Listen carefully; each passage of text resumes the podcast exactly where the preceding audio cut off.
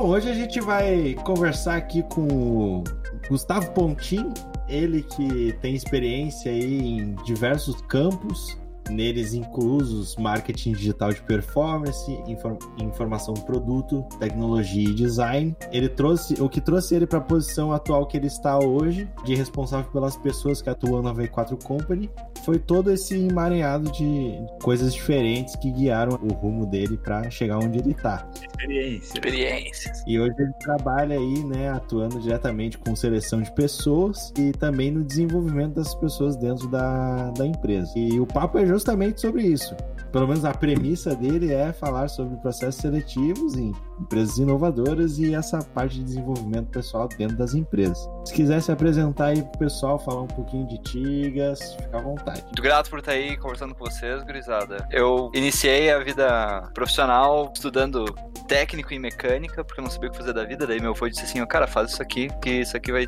pelo menos te. Pra algum lugar tu vai ir. Pelo menos vai descobrir o que tu não quer, né? E descobri realmente que eu não queria, mas finalizei ele. Faz elétrica no Senai. É, clássico. Faz, ali em Canoas também tem um pessoal que faz solda, né? Uhum. Ah, faz um cursinho de solda aí, vai ver se dá certo. Eu fiz mecânica de precisão, curti boa parte, a parte de processos, a parte de uh, normas, mas era muito fechado ainda. Daí eu parti pro design, tive a oportunidade de, de ir para os Estados Unidos através do programa Ciências Sem Fronteiras. Fiquei lá em 2014. Ah, que fuder, mano. Aham, uhum, 2014 passei o ano lá. E quando voltei, tentei implementar muitas das coisas que eu vi lá aqui. Só que a indústria é muito diferente. Aqui a uhum. indústria é muito mais gerida por galera com cabeça mais fechada. Uh, entre contratar um designer de produto, um designer industrial e um engenheiro formado na URGS, infelizmente o segundo é quem eles mais escolhiam, né, para fazer os projetos. E acabei daí entrando nesse meio tempo, fazendo freela de design. Entrei no, na V4 Company como estagiário de design lá, fazendo post para redes sociais e fazendo uh, banner em e-commerce. E depois construí ali meu legado. Passei como consultor de marketing, passei como gestor de equipes, uh, gestor dos processos dentro da empresa, criação de, de toda a estrutura de processos, né? Vocês, depois eu vou falar um pouquinho mais talvez sobre a empresa, uhum. questão de franquia, né? Franquia é básico ter esses desenhos bem certinho, ter a organização de todo o know-how do negócio para conseguir passar adiante. Então eu fiquei focado nisso. E depois, por questões bem atípicas, entrei nessa parte de seleção e tô construindo aí desde o início, desde janeiro, fevereiro desse ano. Tô nessa parte ali na empresa, focando. Eh, a gente chama a área de pessoas e performance, né? Buscar as pessoas certas para os lugares certos e manter todo mundo performando da melhor forma possível ali dentro do negócio. Pode. Estamos aqui agora para conversar sobre isso, trocar uma ideia. E tô aberto aí a, também a perguntas, curiosidades que a galera tem aí também. Cara, tu tinha contado, eu lembro que a, a história foi mais ou menos. Tá, tô num. Estamos num barzinho a gente precisa uhum. de alguém para cuidar dessa parte e tu levantou na, na humilda.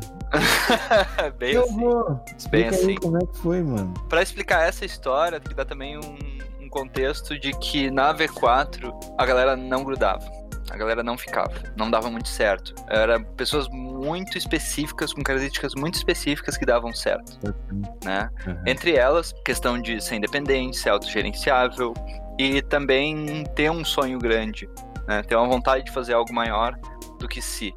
A gente quer sempre pegar a galera que, cara, tem uma história já por trás, entendeu? Uhum. O cara já fez várias coisas, ele já bus quer, sempre buscou se desenvolver.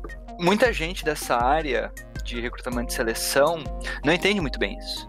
Eles estão mais focados num processinho certinho. Você já deve ter ouvido falar do DISC, já deve ter ouvido falar de várias perguntas clássicas de entrevista, né? Qual é a sua seu maior defeito, coisa desse tipo. E ah, várias se você pessoas. um animal, que animal é. você seria?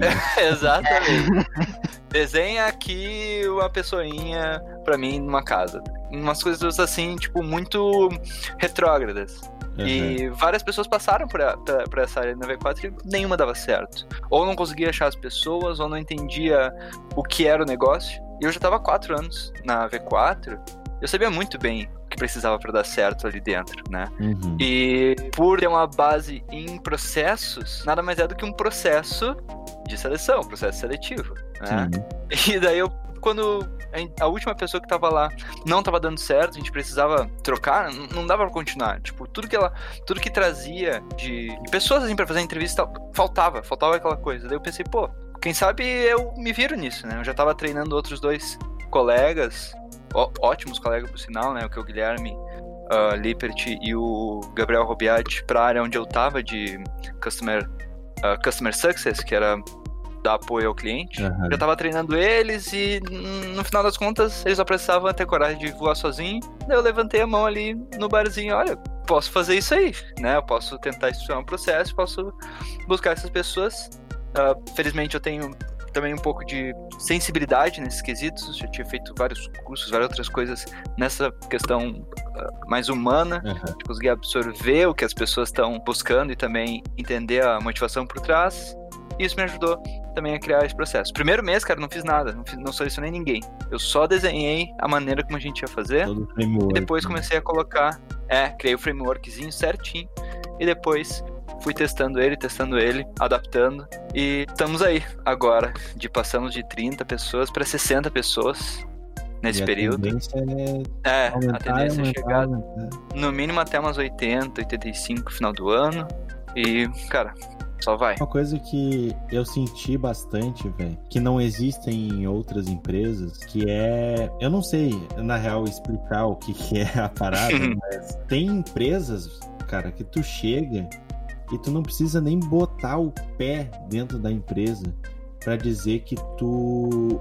Tu, fa- tu quer fazer parte daquilo e que aquilo ali te representa por, por completo, tá ligado? É. Que é uma coisa que eu, no Mount, é Monthly ou Monthly? Monthly. É, monthly, a reunião mensal. O Monthly, eu falei lá, né? Uhum. Eu não contei toda a história lá, posso contar aqui. Que no meu, o meu primeiro emprego foi um estágio. Eu tava na área de TI, então eu tava procurando coisas na área de programação, coisas na área de suporte ou coisas do tipo. E eu consegui uma, um trampo no Banrisul, né? Uhum. Ah, mas a história foi muito louca, porque, cara, eu saí nervoso de casa, obviamente. Primeira, primeiro emprego, primeira entrevista, primeiro, primeiro tudo, né? Não sabia nem como chegar no, no local. Eu saí uma hora antes da hora da entrevista, sendo que levava tipo 10 minutos pra chegar local. Mas eu não tinha noção, eu tava totalmente perdido. Era um dia que tava chovendo pra um caralho. Cheguei uma hora antes, eu não sabia se eu podia entrar, se eu podia bater ali e falar, ó, eu tenho uma entrevista. Só que era tipo daqui a uma hora a entrevista. E eu, caralho. Aí eu sentei, mano, numa paradinha que ficava na frente da, da Bajergs ali, que é a parte do Armazéns Gerais do Banrisul. Sentei na, na parada, abri um guarda-chuva, tava um vento do caralho. Aquela chuva batendo de lado, sabe? Que não tem aonde tu te guardar. E eu Nossa. me ensopando, frio do caralho também, era inverno no dia, e eu, mano, o que que eu tô fazendo aqui, tá ligado? Se perguntando várias vezes por que que eu tava ali, e eu, não, vamos lá, vamos segurar firme. Chegando perto da hora, fui pra parte da, da entrada ali, falei que eu tinha entrevista, fui, esperei mais uns 15 minutos, porque o pessoal tava terminando uma reunião lá e eles não podiam me atender naquela hora. E eu entrei, cara, e a pegada foi muito, muito da hora. Foi tipo a, que nem a, o bate-papo que eu tive contigo, Gustavo. Uhum. Que foi mais uma conversa do que do Uma que qualquer coisa relacionada à parte técnica, assim, podemos dizer. Tipo, teve, né? Querendo ou não. Eles perguntaram, ah, o que que tu sabe, o que que tu tá estudando, o que que tu faz? E tal, mas, tipo, já meio que tinha ali no meu currículo, então eles não ficaram muito atentados a isso e quiseram mais inserir como é que era a pegada ali dentro, né? Hum. Que era muito mais família, que a parada era muito mais. Todo mundo se ajudava, se precisasse de alguma coisa, todo, mundo tava disposto a, a tirar um tempo pra explicar e tudo mais. E eu, bah, que do caralho, muito, muito da hora, o pessoal, muito gente fina e tal. E eles falaram, tipo, olharam pra mim e falaram assim: tá, a gente vai te ligar. E eu sempre escutei que quando a empresa falava, não, a gente te liga, é que não deu certo, tá ligado? Sim. Aí eu peguei e saí, já tinha parado de chover, só que tava, tipo, as ruas tudo alagadas, porque aquela região ali era uma, uma bosta, a parte de escorrer a água da chuva. Fui até um, um, tipo uns 200 metros pra, pra frente, que era onde tinha a parada pra voltar. Chegando na parada, me ligam no telefone falando: Mano, tu tá aí ainda? Ah, eu tô na parada do lado da, da empresa. Tá, então volta aqui pra assinar o teu contrato. Eu, Cara, Na hora. Mano, eu fui, que eu enfiei os pés dentro da água. o cara é um astro, velho. Cara, ligado? Eu peguei e entrei lá, vamos, mano, vamos que, que eu quero trabalhar. E, mano, foi tipo, tudo que eles falaram na, na entrevista foi o que eu vivenciei no tempo que eu tava lá. Uhum. Mano, quando eu tive a, a, a cal contigo, e no primeiro dia, até quando eu, eu cheguei, é aquilo que eu falei lá no, na reunião mensal, que teve aquela, sabe? Tocou fogo no sangue, assim, sabe? eu olhei, mano, é, é isso, tá ligado? Cara, mas ah, pra chegar ali, Léo, é, talvez a galera aí que tá ouvindo não sabe, mas o Léo passou aí pelo processo seletivo da V4 tá com a gente lá também agora na área de desenvolvimento.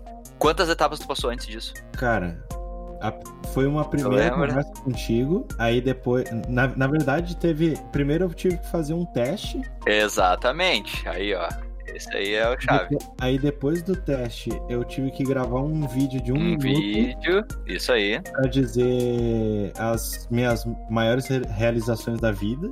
Tipo, em um Uhum. minuto, então é. É, um- é praticamente um pitch, tá ligado? Sim. Aí depois daquilo, aí sim, tive o bate-papo com, com o Gustavo. Pois é, cara. Então, na- nada é por acaso, mas a gente não fez isso aí só pra te enrolar. É, tem, Hum. tem toda uma motivação certinho do que, que a gente tá buscando uma um vídeo? entendeu? É. Meu Deus do céu, eu teria travado nessa aí. É. é, Doug. Mas, cara, eu vou dizer que é por isso mesmo que a gente faz. Entendeu? Porque Sim. o que o cara fala no vídeo, meu, é o que menos me importa. O que menos importa? Qual é a maior vitória da vida do cara? No, no final das contas, né? Não é o que eu quero saber.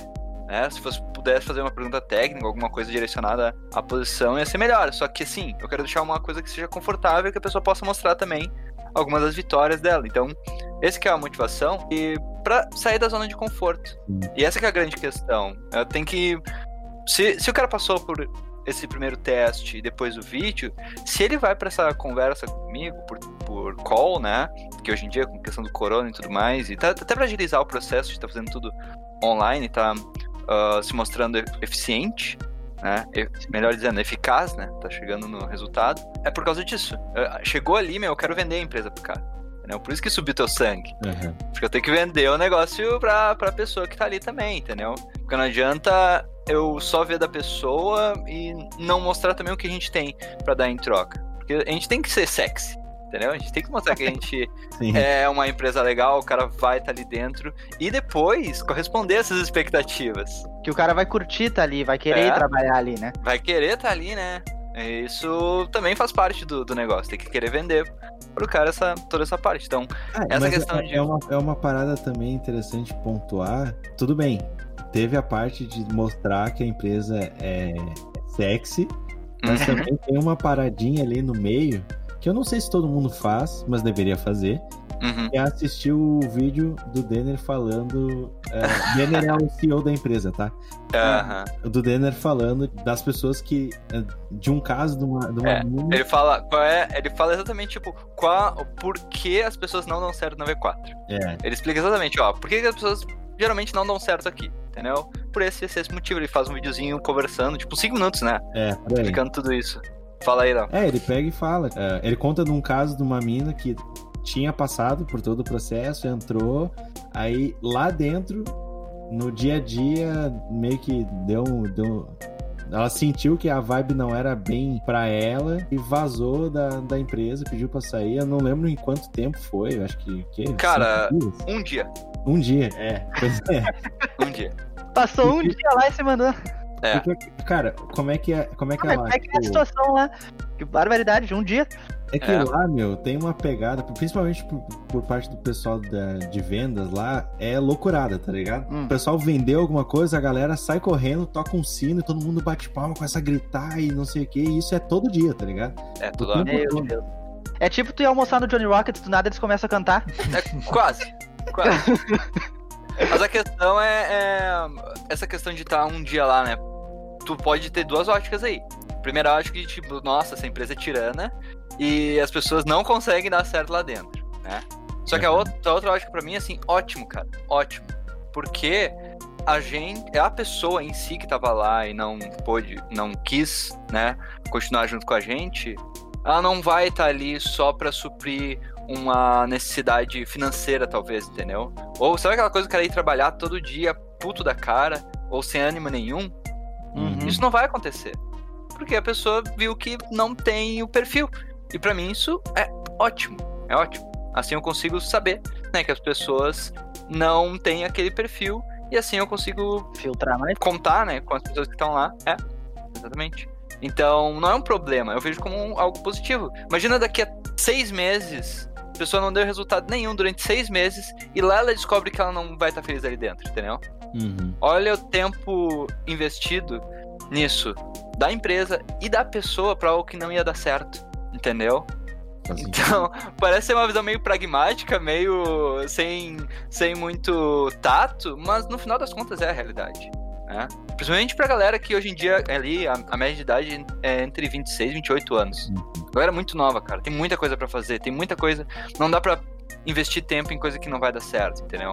Então, a gente vê isso como algo positivo. E eu peguei isso como aprendizado e desde então nunca mais aconteceu, porque eu já tentei ajustar dentro do processo. Melhoria contínua, PDCA, todas aquelas paradas da, do cursinho técnico lá do início que me ajudaram a entender que tem que. Ok, deu um problema, como é que a gente pode arrumar? E não veio acontecer depois disso também, entendeu? Tem outras pessoas que chegaram lá na, na entrevista e não entenderam muito bem tudo isso. E depois mandaram um verbo lá de reclamação em um monte de lugares, dizendo que a gente era maluco, que a gente chamou ela pra uma entrevista, mas na verdade queria vender uma franquia e dizer que a gente era tudo louco, muito agressivo, batendo sino, tipo lobo de Wall Street. Entendeu? Tem, cara, tem, tem diversos papos. E no final das contas, é aquela questão. Não tem o fit cultural. Cara, foi muito engraçado porque tu, tu pontuou nesse negócio, né, de da, da mina falar que vocês queriam vender uma franquia pra ela e tal. Aham. Só que, que nem foi engraçado porque na, no bate-papo que a gente teve, tu, tu mesmo falou assim, num certo ponto, tu pegou e falou assim, cara, eu não tô querendo vender uma franquia, tá? Fica Ah, tranquilo." cara. É isso aí, eu fiquei com medo de acontecer de novo, né, tia? Daí... Daí eu tentei já me, me organizar ali, me proteger pra que, ó, não tô. Aqui não é RNOD, tá? Não tô fazendo, tipo, uma. Não é pirâmide, caralho. Não é pirâmide, meu. Não é tipo aquela, ah, vem aqui, vamos bater um papo sobre negócios. E daí o cara apresenta. né, um... Você quer ser gerente de si mesmo? é, não, não, jamais. Fazer um chá, fazer uma conversa, um chazinho. É, é, Polishop, esses dias me pegaram com a Polishop com uma dessas. É mesmo? Aham. Conta mais. Mas tá paciente. Ah, é. Foram. Ah, meu, tem uma oportunidade de negócio aqui pra ti. Aí eu fui lá, obviamente, conversar com a pessoa, mas era. Minha ideia é abrir uma mala cheio de, sei lá, uns suquinhos e vender uns blender e tal e ganhar comissão em cima disso aí. E é Ah, bem louco. É, acontece, cara. Ali tu mostra as viagens que a pessoa fez, né, cara? É. Ah, Mas você já, já nunca recebeu esse tipo de convite, Já, cara? já. Já. Pois é, meu. É, é e eu fui inocente o suficiente pra ir Cara, até eu- a, a reunião. Eu, com 15 anos, eu entrei no, num desses da Polishop. tipo, idiota, né? Criança. Com Acontece. 15 anos quer fazer alguma, alguma coisa, né? Quer ser empresário, quer ganhar dinheiro, os caras. Testa qualquer coisa. Foi bom que foi uma experiência legal, porque eu aprendi a vender, né? Uhum. Mas foi, tipo, foi engraçado, porque, tipo, eu peguei, fiz o negócio, aí no mesmo dia que eu fechei o troço, eu fui até a, a ferragem de um amigo meu. E eu falei, cara, quer ver um bagulho massa? Eu, Sim. Aí eu peguei e abri o site. Cara, olha, olha esses, esses produtos aqui, não sei o que. Ele, pá, que da hora. Vamos ver o que, que tem aí. Aí tinha um negócio que era tipo do cara ficar. ah, era tipo uma bicicletinha, só que sem ser uma bicicleta. Só tinha um negócio pra apertar assim em cada pé e simulava uma caminhada, tá ligado? Aí eu peguei e mostrei isso. Ele, pá, eu quero isso. Eu, beleza. Aí eu fui lá, efetuei a compra pra ele mesmo. Tipo, nem, nem foi ele que fez a compra. Eu peguei os dados dele, botei ali no PC dele, fiz a compra. Ó, tá aí, vai chegar em tantos dias. Ele, ó, que massa, não sei o que. Aí ele depois tava lá na minha conta. Foi a única coisa que eu consegui vender. eu, também, eu, não te- eu não testei depois, mas tipo.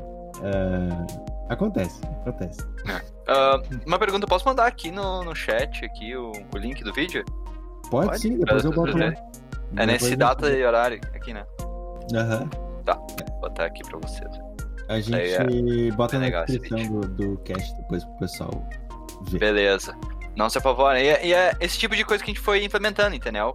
Foi Sim. botando um vídeo aqui, foi botando uma- um texto ali pra explicando como é que funciona, o que, que é o negócio, como é que a gente. como é que nós lidamos ali dentro. Porque hum, a gente busca pessoas que tenham a mesma, a mesma visão, né? E esse. Usar de novo, né? O que ela falou de subir o sangue, de tipo, se sentir, cara, quero fazer parte, é muito isso que a gente procura, entendeu? Porque tem uma diferença bem grande entre missionário e mercenário, entendeu? Uhum. E é- não precisa muita explicação, vocês já entendem muito bem. O cara que é missionário vai estar ali junto com, com a gente, vai estar junto com as pessoas da empresa, buscando um objetivo em comum, buscando junto com os outros. Versus o cara que é mercenário, de que por, sei lá, 100, 200 pila a mais, muda de emprego, entendeu? Sim. Ele não tá comprado com o negócio, ele não tá comprado com a causa. E a gente explica tudo muito bem, o que que é a empresa. Eu gasto tipo uns 10 minutos, 15 minutos explicando o que que é o negócio, como é que funciona a V4 Company, onde é que essa pessoa vai estar inserida, vai estar ah, trabalhando junto com a gente para ela entender a responsabilidade também que vai ter e o que que a gente tá pensando nela ali dentro, para a pessoa também já se ver, né? Ter essa visão de, opa, eu vou estar ali, eu vou estar junto, cuidando, me responsabilizando junto com aquela equipe de uma parte importante do negócio. Então, buscar essa galera que é ah, missionária também é, pô, é fundamental para nós. É, O, Gustavo, ele é basicamente o Yololô do Age of Empires, cara. Fico gritando lá, ali. grita, Yololô! Aí as pessoas se convertem, né? e o Lolo é o 13, né? Ficar clicando 13 que nem louco. É, É, acho que é 13 no, no Age of Empires, clicar eu o acho que é. botão do 13. Mas é, é interessante. É, cara, é, é um ponto legal, assim, porque é uma evangelização é, que tu tem que fazer e que tu não vê em outras empresas, né? Uhum. Eu não sei como é. Conta um pouquinho como é que foi pra ti, Doug, lá na tua empresa. Ah, cara, pra mim não teve nenhum desses troços aí, todo seletivo, não sei o que. Eu fiz uma entrevista normal. Eles perguntaram. A única diferença da entrevista foi que eles me perguntaram se eu gosto de gato. Porque di- direto eles estão. Porque direto eles estão levando os gatinhos deles lá pra, pra empresa e ficam lá na sala os gatos. Daí a gente menos trabalha, faz tudo, né? Fica brincando com os gatos, grava vídeo e não trabalha. Mas foi mais ou menos assim. E, e lá, mas lá eu consegui ter esse negócio que vocês falaram aí, tipo, missionário no caso, né? Aham. Me envolver com eles, tipo. Eu, no emprego anterior eu ganhava um pouquinho mais, porque tanto que era CLT, né? Tinha mais as regalias lá. Mas ali eu me sinto muito mais confortável. Ali eu tô junto com mais eles. ou menos, né, Doug? Vamos. Ah, tá, vamos mas eu, se botar, se botar na ponta do lápis ali eram uns 200 pila, 300 pila a mais que faz diferença, né? Uhum. Mas, bah, eu tô na, na empresa ali, o pessoal te toca pra frente, eles ouvem a minha opinião, que já, pra mim já é ótimo, que nas outras, que se eu falasse pra parede ou direto pra eles, tanto faz. Era a mesma coisa. É. Então, bah, eu tô muito mais confortável. Se eu precisar de alguma coisa, eles vão ali, dão a mão. Ah, pra mim, tá. é, Mas eu passei. O meu processo seletivo foi relativamente, relativamente simples. Eu saí na minha hora do almoço, do emprego antigo, dizendo que ia almoçar. Fiz a entrevista. Não deu uma semana, eles me ligaram, tipo, ó, pode vir, quando é que tu consegue dizer aí que tá indo embora? Hoje. Então tá. Tô indo. Tchau. Valeu, falou! Tchau, gente. Valeu, falou. Uhum. Ah, é. O ambiente, tudo, é bah, muito melhor. O pessoal pra frente, assim, tá ligado? É uma das dos requisitos hoje em dia dessa nossa geração, assim. Não sei, eu tenho 29 anos, porque a galera deve estar nessa, meio que nessa parte também aqui, né? 22. É, o Doug é bem novinho. É. o Eli, bem o, novinho. o Eli- Tu tem o 20? Eli tá Eu tenho 24. Nossa, Uhum. muito mais velho. Muito mais Ele- velho. Toda, né? Barbaridade. mas ele fez 22 agora, pô. É, Tá. foi dia 30, agora eu fiz. Mas é a galera ah, dessa idade, ah, hoje em dia, pelo que eu venho percebendo, venho estudando, busca né, essa identificação com o lugar onde tu tá, entendeu? Sim. Busca se sentir bem, não só fazer dinheiro e também não só trabalhar. Uma questão do propósito também é muito forte, muito forte mesmo. E é o que a gente também tenta oferecer pro pessoal. Sentir parte de algo maior, sentir parte de estar construindo.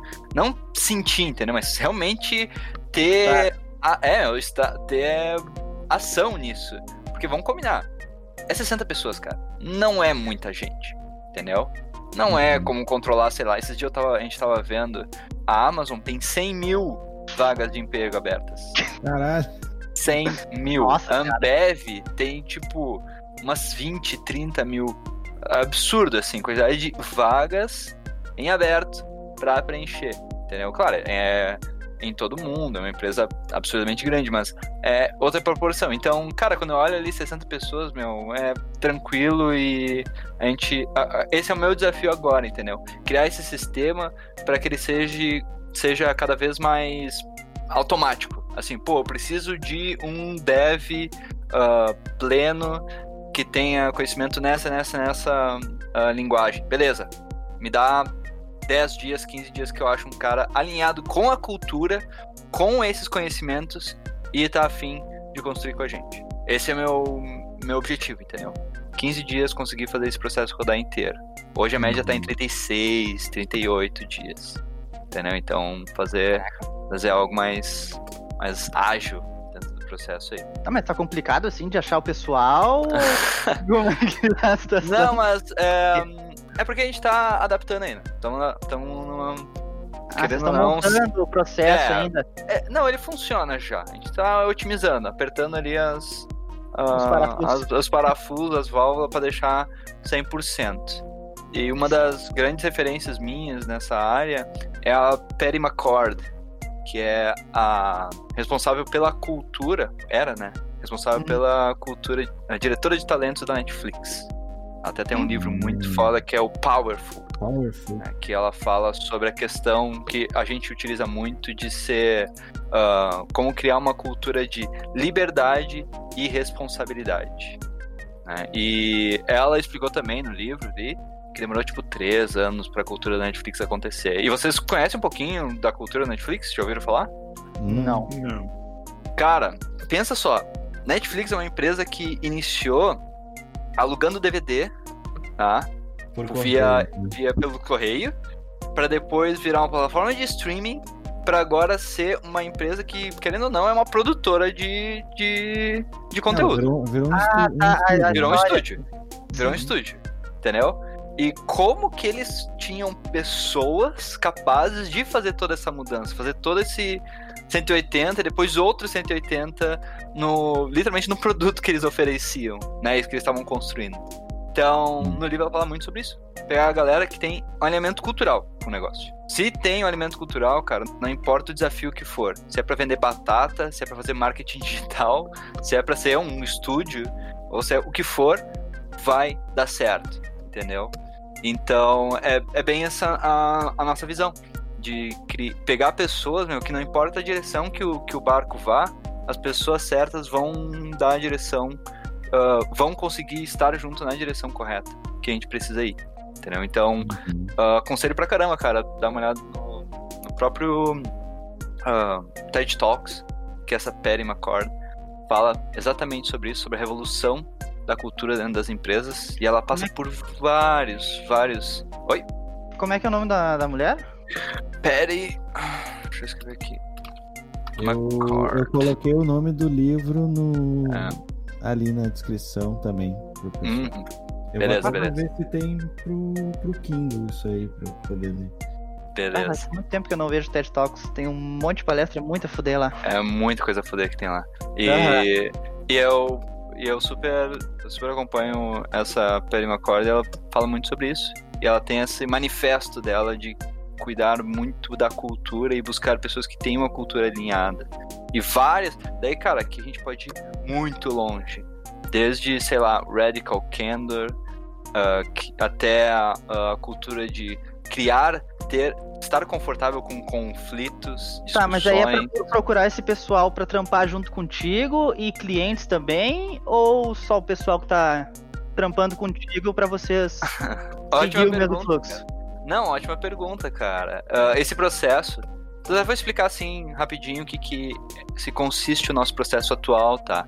Primeira fase que o Léo falou, fit cultural. Né? Hum. É um teste de fit cultural. Não é bem teste, é um questionário. Onde a Uhum. pessoa vai falar sobre ela. Vai falar sobre visões que ela tem do mundo e como que ela ah, enxerga alguns pontos do que existe, sei lá, no, no mundo. Né? Por exemplo, a gente pergunta quais são seus hobbies. Pergunta qual é o hobby do cara. Qual é o teu propósito? Por que, que tu tá te candidatando para as oportunidades da V4? Né? O que, que tu sabe sobre investimentos? Que modelo de governo tu considera eficiente? E a gente faz várias perguntas nesse sentido para entender como a pessoa pensa e ver se ela tem essa a mesma visão de mundo, se ela tem a mesmo, mesma cultura ou fit cultural que a gente, tá? E aqui é muito importante falar, meu, que não tem certo e errado. Ah, não existe. Ah, não, você está certo e você está errado. Hum. Tem a pessoa que tá alinhada com o que a gente pensa e tem a pessoa que não tá alinhada. Não existe um jeito de jogar o jogo, entendeu? Existe milhares de jeitos de jogar o jogo. A gente tá buscando pessoas que queiram jogar Sim. com do nosso jeito, entendeu? Com a nossa visão. Então serve muito pra ver isso. Se o cara tem uma visão empreendedora, se ele sabe que esforço ganha de talento, Uhum. entendeu? Não é o cara que vai, sei lá, buscar aprendizado, mil aprendizados acadêmicos pra depois tentar fazer algo. Não, o cara é mais mão na massa, sabe que, meu, tem que buscar referência para nesse mundo de hoje, tem que saber usar o Google. Uma pergunta que eu faço ali, clássica, e eu, meu, é bizarro, tá? Eu pergunto assim, tá, e o que, que tu sabe sobre a V4 Company? Né? E uma galera, olha, é, é absurdo a quantidade de pessoas que escrevem que não sei. Ah, eu nunca soube. Não sei quem é a Não V4, sei ou é a eu não V4. conheço nada. Ah, Cara, ele eu tá, tô me candidatando, mas eu não Ele sei quem tá- é. ele tá uma aba de abrir o Google, pesquisar e ver todas as respostas. E o cara não fez, sacou? Mas vai ver também é o medo do cara colocar exatamente a mesma resposta que todo mundo. Ah, mas Ou daí? pegar só o basicão, né? Ah, mas, Mas, velho, cara, é, é questão ela- do cara pesquisar ali e botar, É. tipo, ah, eu sei. Saber o mínimo, né, cara? Cara, se eu, não, se eu não posso contar com ele de fazer abrir uma aba pra procurar o que, que ele sabe sobre a V4, o que, que eu vou esperar quando surgir outros desafios na frente, entendeu? Ah, o Stack Overflow devia me monetizar. Né? mas, mas é bem isso. E pode parecer bobagem, né? Pode parecer, nossa, que, que coisa mais. ah, jeito quadrado, ou que jeito muito fechado de pensar, mas, cara, é a maneira como tu faz as pequenas coisas que tu faz as grandes coisas, entendeu? E eh, eu sou. acredito avidamente nisso. E esse tipo de coisinha pequena que parece ser bobagem reflete lá na frente. E esse fit cultural, cara, é o que. aonde para 50% Mas na, na- na minha visão, né, naquela pergunta ali do que você sabe da empresa, Ah. se o cara colocando a resposta, tipo, ah, não sei. Porra, ninguém vai botar não sei, né? Eles vão ver que eu sou uma pessoa honesta. É- cara, é o bem ao contrário, né? No Sim. caso. Sim, o, o- cara. Já teve gente que falou: olha, eu quero ser sincero, vou ser sincero aqui, não conheço nada da V4, cara. Mas quando eu sair aqui, quando eu acabar aqui, eu vou dar uma pesquisada sobre. Opa, peraí, entendeu? Por isso que é descritivo todas as perguntas, não é nada objetivo. É pra que a pessoa possa se expressar também. Tem galera que bota piada, tem galera que fica puta, tem galera que escreve, meu, dissertações dentro de cada É. uma das perguntas. Então, Aí eu gostava Tem de. É, e a gente também daí tira algumas percepções quanto a isso, por outras questões que a gente vê, né? Se o cara tem uma habilidade de comunicação escrita, entendeu? Eu não vou fazer um testezinho de português pra ele. Não, se o cara sabe escrever ali, não sabe se- expressar através de texto, já me ajuda pra caramba, né? Se ele conhece o core Meu da Deus, empresa, da Eu não visão. passaria né, nem fudendo nessa. Cara, mas ali, meu, vou, vou te falar, meu, a gente tá afim do, a gente tá buscando os prestados, entendeu? A gente tá buscando os Michael Jordan, a gente tá buscando os a Serena Williams, você tá buscando a Muito galera que é, obrigado? Muito obrigado. é, que é que é alinhado e que tá afim, entendeu? Porque ah, a gente se a gente deixar cair na me- mediocridade e não vejo na palavra negativa, tá, da- disso. É mediocridade no sentido de média, né, de ser Aham. mediano. Ah, o resultado também vai ser medíocre, entendeu? Então a gente faz tudo isso, cara, pra analisar. E 50% das pessoas não passam do feed cultural. E depois tem um puta desafio do vídeo, que é fazer esse videozinho de um minuto pra pessoa sair do seu zona de conforto e dar um espaço da criatividade do cara. E teve gente que já uh, fez vídeo com entradinha, com um efeito, teve gente que já fez dentro do carro, teve gente que já fez sem camisa, tipo, de tipo, puxou o celular e gravou um vídeo, entendeu? Então, cara, tem, tem de tudo.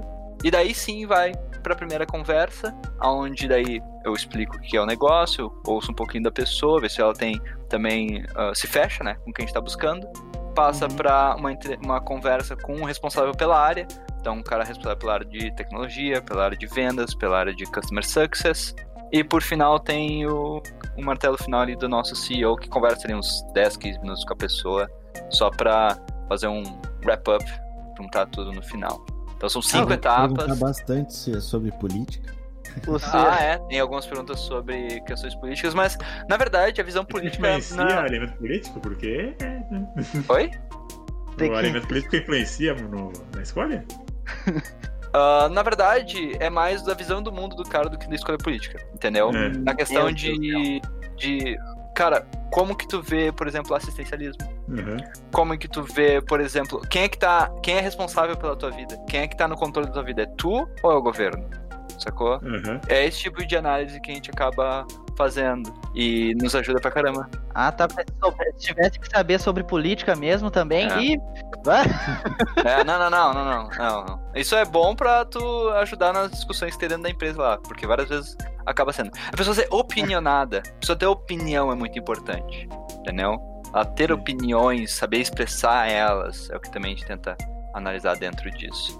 É, as minhas opiniões são, sobre política são que os dois lados estão me dando de informações no momento da conversa, porque eu não sei nada.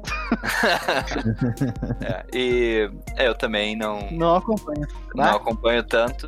Mas eu, pelo menos, eu já estudei, já sei alguma coisa, e eu, se precisar ali, eu sei me, sei me posicionar. É o que a gente tenta também analisar, ver se o cara tem essa visão.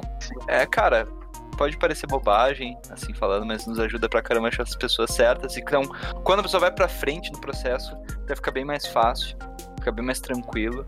E nos ajuda também a, a, a ter certeza, né? Que a gente tá procurando e encontrando uma pessoa alinhada aí com a visão do negócio. Por isso que o cara entra, meu, com tesão. Vontade. É, entra com vontade de fazer acontecer. É que uh, a gente teve reunião mês, onde a gente reúne todo mundo da empresa ali, que nem o Léo tava falando. Uhum. E tu viu, né, Léo, cara, que a galera tá, tá afim de fazer acontecer, tá todo mundo ali pelo objetivo. Ah, algo que ajuda também a pessoa a entrar ali na, na V4, e um dos motivos pelo qual uma galera entra, é que se você for, tiver destaque dentro dos nossos, nossa maneira de organizar os resultados das pessoas, que a gente utiliza o modelo de OKRs, Objective, Objective Keys Results. A gente mensura os objetivos da pessoa dentro da empresa. Então, se ela bate os objetivos e é uma das melhores do, da empresa, consecutivamente, né? Vai sempre se, se destacando, é convidada a se tornar sócio do negócio. Ganha um peda pedacinho da empresa e ganha a possibilidade de comprar outro pedaço da empresa. O que a gente quer é uma empresa feita de donos, entendeu? De realmente empresários ali dentro. Uma parceria esse... grande é. com o pessoal.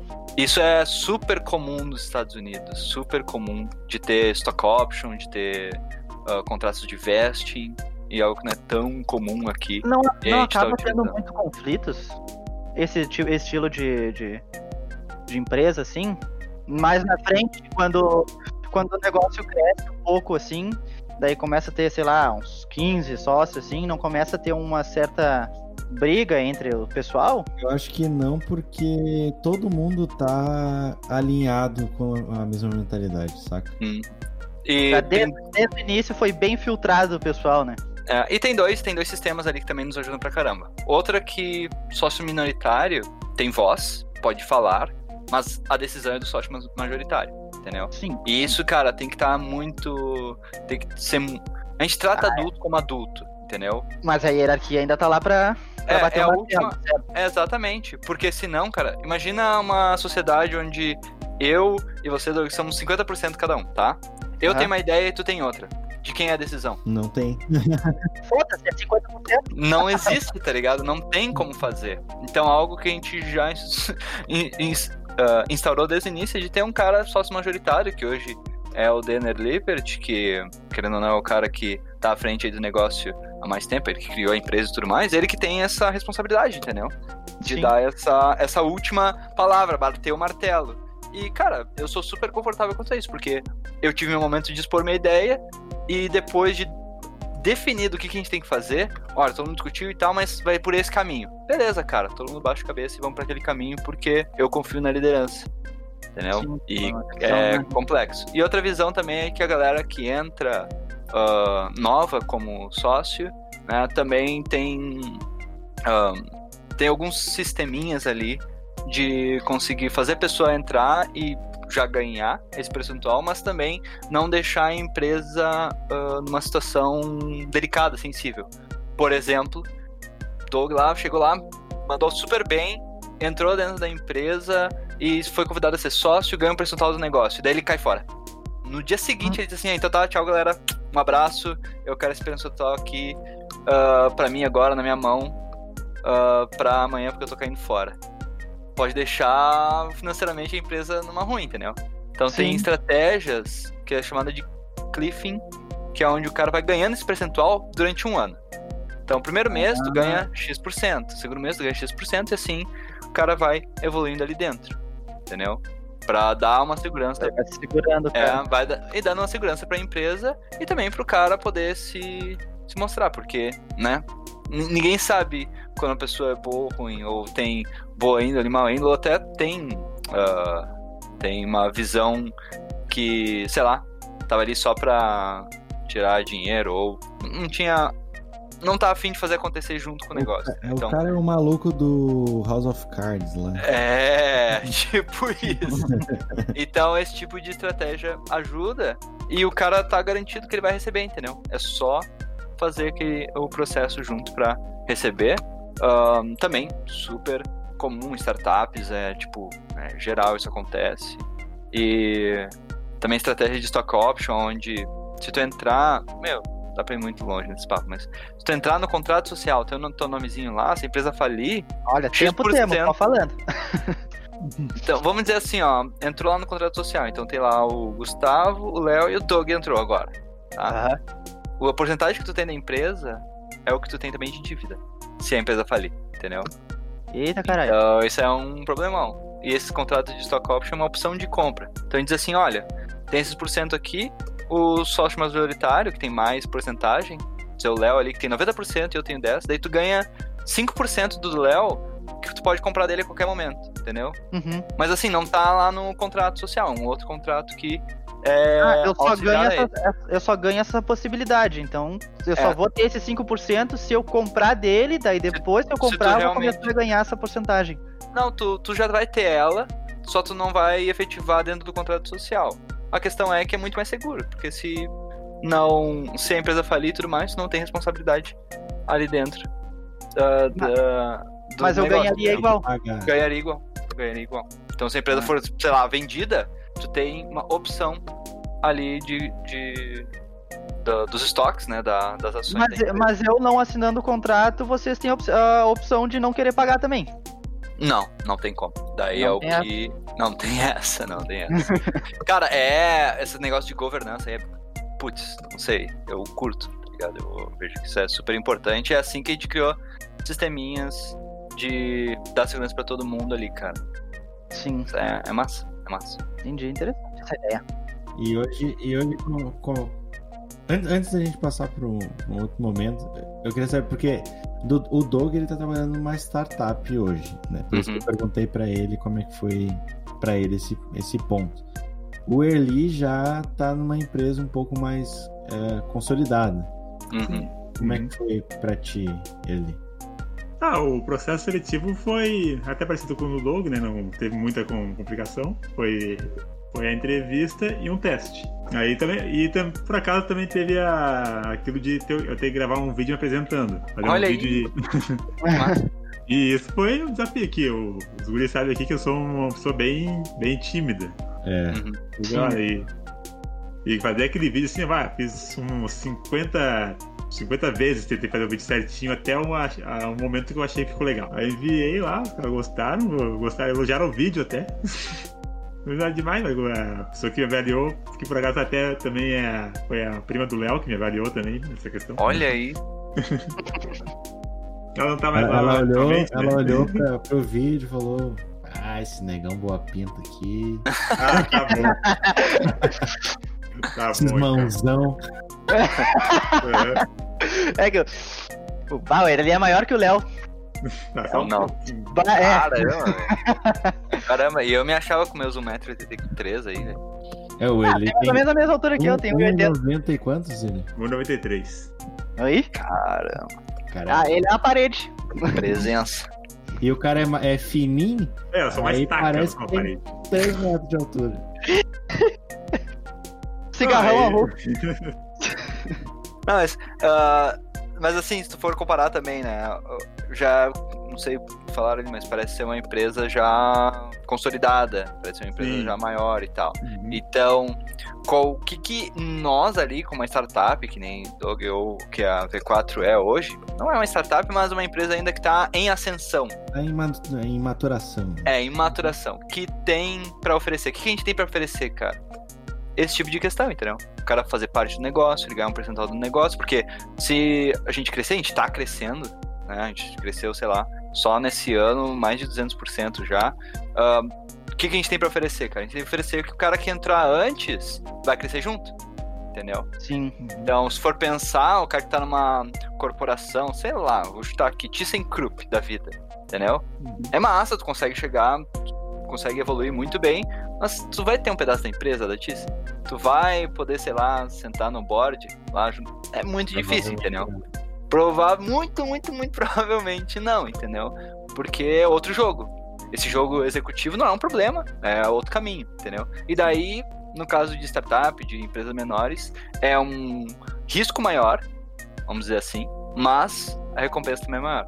Então tem- não pode ter tanta aversão a risco também. Tu acha que tem uma forma de, por exemplo, chegar pra diretoria da empresa ou a li- as lideranças e chegar pra eles e, tipo, de alguma forma demonstrar que esse modelo de negócio é muito mais vantajoso para a empresa do que esse modelo mais arcaico de simplesmente tu tem um, uma, um plano de carreira pré-definido que tu vai chegar até certo ponto e deu. Tu não vai passar mais disso. Ótima pergunta, cara. Ótima pergunta. E eu vi um artigo ah, essa semana sobre isso, onde falava que a cultura da empresa ela era sedimentada pelas primeiras 30, 40 pessoas. Que definiam o que era a cultura da empresa é e a maneira como ela ia trabalhar. Depois disso, cara, é replicação dessa cultura das mais diversas formas e manutenção do que ela já é. Entendeu? Então, para mudar isso, sendo bem realista, é relativamente complexo, entendeu? A não ser que venha alguém de fora, uma consultoria e chute a porta e faça o negócio realmente mudar, que geralmente é buscado em tempos de, de crise, de problemas, né? Ninguém Sim. quer, quando o negócio tá dando certo, ninguém quer mudar, mas geralmente em tempos de crise o pessoal busca alternativas. Então, eu vejo que é muito mais complicado, mas se tem essa possibilidade, se tem esse canal aberto para conversar, cara, não vejo por que não, entendeu?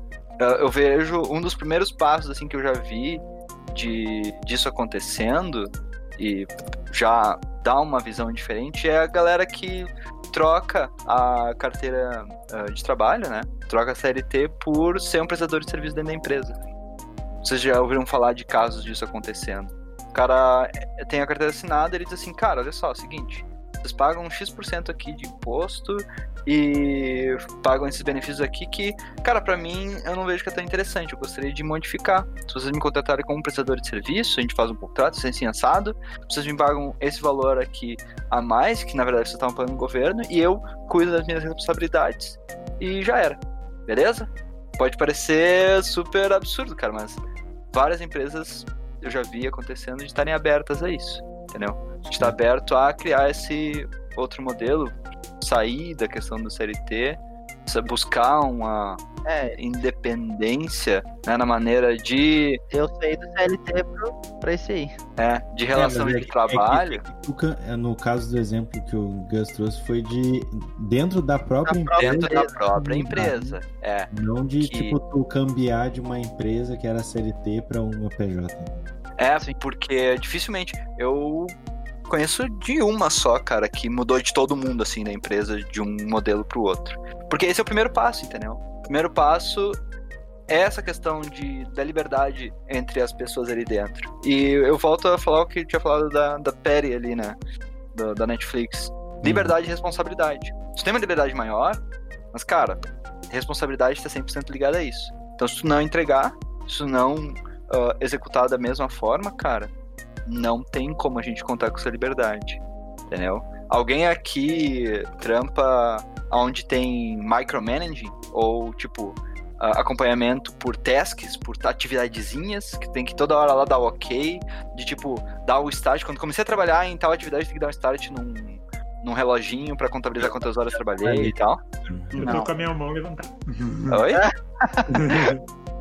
O que tu falou? Eu tô com a minha mão levantada aqui. É. Entendeu? É, não. Minha, É, minha visão, caso, né? A visão que a gente criou ali na V4, eu acredito piamente. O indivíduo tem que ser livre, cara, pra buscar os seus resultados, entendeu? Por que, que eu vou controlar se o cara fez em 5 horas, ou em 10 horas, ou em, sei lá, 20 minutos? Entendeu? Uhum. Se o resultado na mão da melhor forma possível, cara, é ótimo. E ele tem também a liberdade de conversar sobre isso. Entregando no prazo tá ótimo. Cara, é, Sim. exatamente. É entendeu? assim que funciona pra mim hoje. É, e é, e é isso, cara, vai dizer Doug, que, tipo, não dá uma visão mais clara, tipo, putz, caramba, meu, eu, eu- como assim eu sou responsável? E Sim. como é assim eu posso fazer? Eu, eu tenho essa liberdade? Cara, tem. No início E foi bem assim, eu fiquei, muito caralho, sério mesmo? É, só- a galera, é a galera estranha. É, eu só tenho que entregar isso aqui dentro de 10 dias, mas é tipo. Tem tempo que quiser? É isso aí mesmo? tem certeza disso? É, Chegava lá no nono dia, fudeu! é. Aí E virava, daí- vira a noite e faz tudo que tem que fazer Ah, o que é, o que é super comum. É, mas- né, o cara- Ah, Mas é, Sim, sim. cara, eu, eu, assim, ó, no começo eu tive que me policiar para um senhor caralho. Hoje em dia eu já me acostumei. Daí eu já consigo fazer, tirar aquelas horas do dia, faço isso, faço aquilo, resolvi o problema. Beleza, É. agora eu vou jogar em... E é isso aí. Já era. É, É, já isso é uma, é uma soft skill que tu tem que, querendo ou não, com o tempo que, conforme as coisas estão passando, tu é, vai ter que aprender isso, né? A É. se autodisciplinar, a saber o que que tu tem que fazer. autogerenciamento, né? É, exatamente.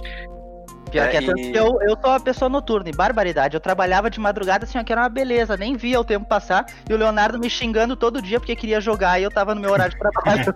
Né? que eu tava dormindo ali da- das 9 da manhã às 5 horas da tarde. Daí eu começava a trabalhar.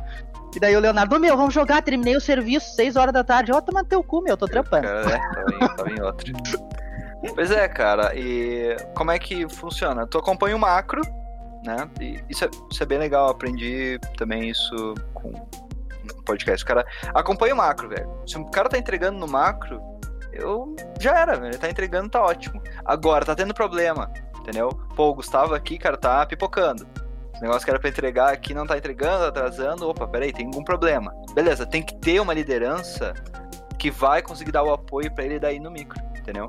Ok, o que, que, que tu tá fazendo? Que jeito tu tá fazendo? Vamos, vamos ver como é que tá, entendeu? E se o Uhum. cara mesmo assim não faz, daí tem que indicar. É o terceiro nível. De tipo, cara, então faz assim, ó. Faz isso, isso, isso, nesse, nesse, nesse horário. Tá? Até tu te acostumar, que nem o Doug falou. Até o cara ter essa disciplina. O cara não teve essa disciplina, cara, daí não tem muito o que fazer, entendeu?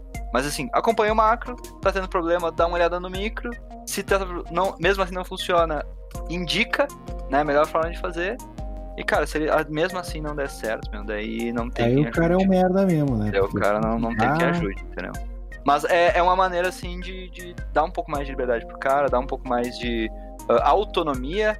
E, putz, meu, ah, eu curto pra caramba, ajuda pra caramba a ter uma. uma ah, se sentir bem, entendeu? Tipo, se sentir parte, responsável por algo, é algo que o ser humano busca, entendeu? Sim. Se é. Ah, e esse se- sistema é maravilhoso, porque, tipo, ah, tu tá. Tu não tem que estar aquelas horas ali específicas trabalhando. Ah, se naquele momento ali tu, tu não tá legal, tu tá mal, beleza, não trabalha, vai descansar, vai, sei lá, vai na praça tomar um chimarrão, depois tu vê volta. e tem um momento que tu. um momento que tu com- já tá cheio de motivação e ideias ali que é o. ah, aí tu É. não pode, porque Aham. senão tu vai embora Pra extra. mim, pra mim é depois do banho, cara. Ah, no banho eu tenho tanta ideia louca, velho. Que daí, É? depois do banho, eu tô voando.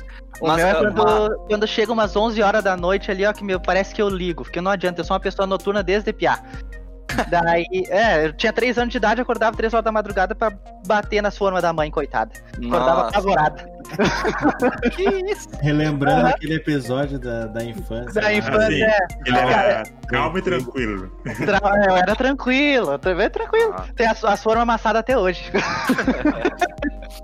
Daí Cara, chega eu- ali de noite, liga o, liga o motorzinho assim, ó, e funciona que é uma beleza. Bah, Mas isso é um, é um, é um pouco ah, dessa, desse modelo que as empresas antigamente tinham, né?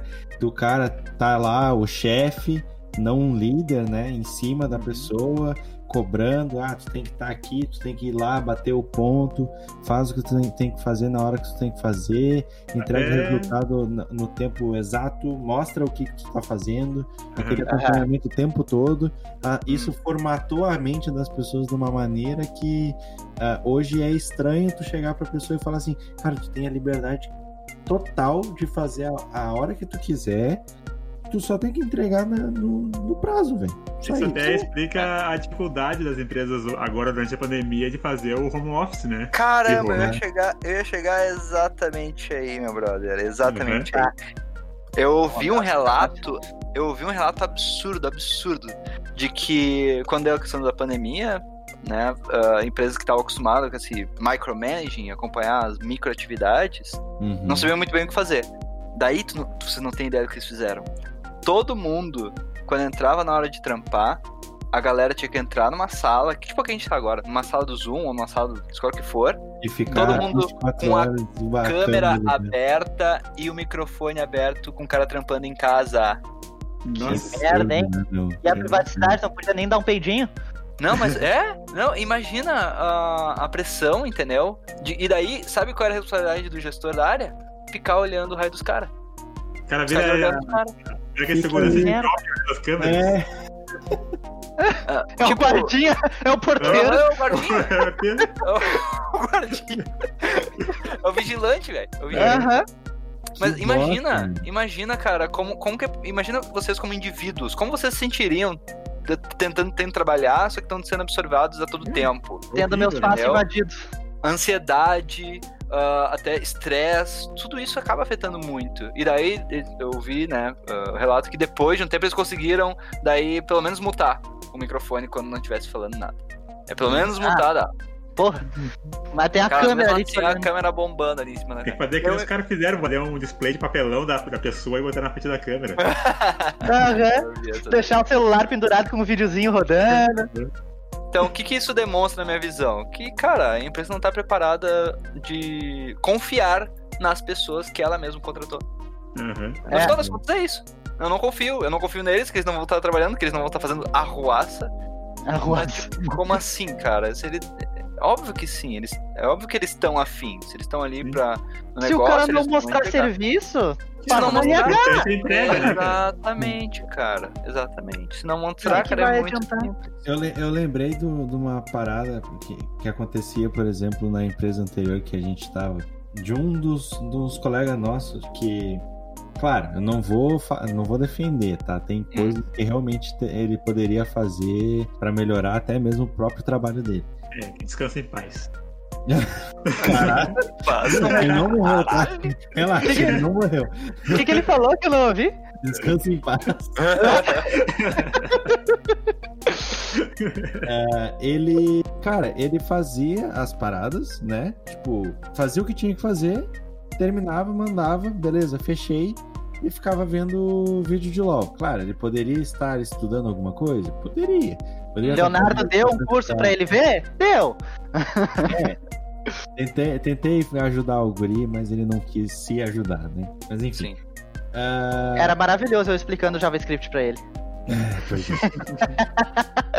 é. Eu ria Não, velho, muito. é aqui, arrombado. Aí eu ria muito disso, cara. Era muito engraçado. Não, mas é que, pelo amor de Deus, eu falava assim, ó, cara, ali na linha 37, tu escreve isso aqui, isso aqui, isso aqui. Ele ia lá na linha 40, tá, mas aí não é isso aqui? Eu, não, mano, eu acabei de dizer que não é aí, cara. É. Mas enfim. Aí ele terminava o que tinha que fazer, o que tinham passado pra ele fazer. E, cara, acontecia comigo também, saca? Porque eu tenho uma agilidade por ter muito tempo na área, eu fazia as coisas de maneira um pouco mais ágil. Uhum. É, e entregava e fazia rápido e tá tudo ok. Só que ele, como CLT, eu era PJ na, na empresa, então as pessoas não caíam de pau em cima de mim se eu tava fazendo outras coisas, né? Sim. Se eu terminei o que eu tinha que fazer, beleza, ok, tá, é isso que tá no teu contrato, beleza, não vou te cobrar. Hum. Mas o, o- ele, como CLT, ele não, não podia fazer outras coisas além de estar ali trabalhando. Isso era um saco. Então, então, cara, pensa assim, o quão frustrado ele ficou com a empresa de dos malucos estarem ali em cima perguntando o tempo todo o que, que tu tá fazendo. Ah, eu tô vendo vídeo porque não tem nada, nin- não, ninguém me passou mais nada. Hum. Aí ele tem que estar lá, tipo, das nove da manhã Às até seis da às seis da tarde, todos os dias, sendo que metade da semana ele não tinha nada na pauta dele, tá ligado? E aqui eu vou botar, botar a lenha na fogueira aí, botar fogo no parquinho aí. Vai, De quem é a vai. culpa? Maravilhoso. De quem é a culpa? A gestão. Dele também. Também. É. Eu sou. Cara, eu assim, é muito difícil, tá? ah, na minha visão, nesse tipo de situação, de botar a culpa num só, tá ligado? Porque, ah, querendo ou não, pra cara fazer ganhar mais, isso é muito simples, cara. Sim, Pra tá tu ganhar mais dinheiro, pra tu crescer, tu tem que superar a expectativa. Tipo, como assim eu não fui promovido se eu fazia exatamente o que me pediram do mesmo jeito sempre fazem 10 anos? Entendeu? Eu sou Mas, eu mas é, questiono que é um muito problema isso. também. Porque, por exemplo, no meu caso lá, Uhum. eu, eu era a mesma coisa que, o, que ele. Eu fazia meus negócios e terminava, volta e meia tava no YouTube eu fazendo um negocinho também. Só que não me cobravam tanto porque eu não ficava assistindo tanto, porque eu tinha mais tarefas, né? Uhum. Só que aí que tá, eu tentava mudar alguma coisa, eu tentava mudar o código pra fazer de alguma forma melhor. Chegava lá o meu chefe e falava assim, ó, cara, eu vi que tu tentou mudar, eu achei legal o código e tudo mais, só que já tem pronto, tu não precisa fazer, é só copiar e colar. Uhum. Eu, tá, Caramba. então tá. É, Tá ligado? Então tipo, eles não contrataram um programador, eles queriam contratar alguém pra copiar e colar. Repetidor de código, né? É, então, tipo. É, era só isso que eu fazia, entendeu? Eu tentava daí- mudar um negócio, eu tentava fazer um negocinho, uma, fluir melhor no código, mas não, cara, já tem pronto, não precisa fazer isso. Ele usando um framework de 15 anos atrás, totalmente desatualizado, SQL desatualizado, e eu só queria fazer um negócio um pouquinho mais fluido, não. Pá no teu cu, já tem Cara, pronto. Uma, uma coisa, uma coisa, até o Doug pontuou isso. Eu também lá dentro, por mais que eu não fosse tipo, ah, eu sou um, eu sou um, um PJ lá dentro, então eu não faço, na visão deles, não faço parte integral do time. Tipo, quem é, só quem é CLT é que pode trazer coisas Ideias. novas do tipo. Puta né? sacanagem, né, meu? Mas É. Ah, Mas beleza. Aí, cara, teve uma. Eu terminei a minha faculdade de design e eu tava pensando em engatar uma pós em alguma coisa relacionada ou a design ou relacionada a outra, a outra área, né? E me surgiu naquele meio tempo a vontade de trabalhar com gestão de projetos. E eu, pá, mano, tem aqui, eu tô, eu ganhei uma bolsa do La Salle para fazer pós, eu não lembro se era 50 ou 60% em todo o curso. Tipo, então, era, era um- uma bolsa muito boa, saca? Uhum. Para poder fazer a pós. E eu cheguei e conversei com o dono da empresa e falei, tipo, cara, assim, ó, a empresa eu vejo que ela não tem processos, ela não tem uma gestão de tarefas, não tem ninguém que, que administra essa parte, ninguém traz inovações de processos para dentro da empresa. Eu gostaria de fazer o curso de gestão de projeto e assumir esse papel dentro da empresa. O que que tu acha? Ele falou: Não, a gente não precisa. Eu, eu entendo tudo sobre processos e tal, e nunca deu certo ali dentro. a gente vai continuar do jeito que tá. E se tu quiser estudar alguma coisa, sei lá, estuda UX. Eu...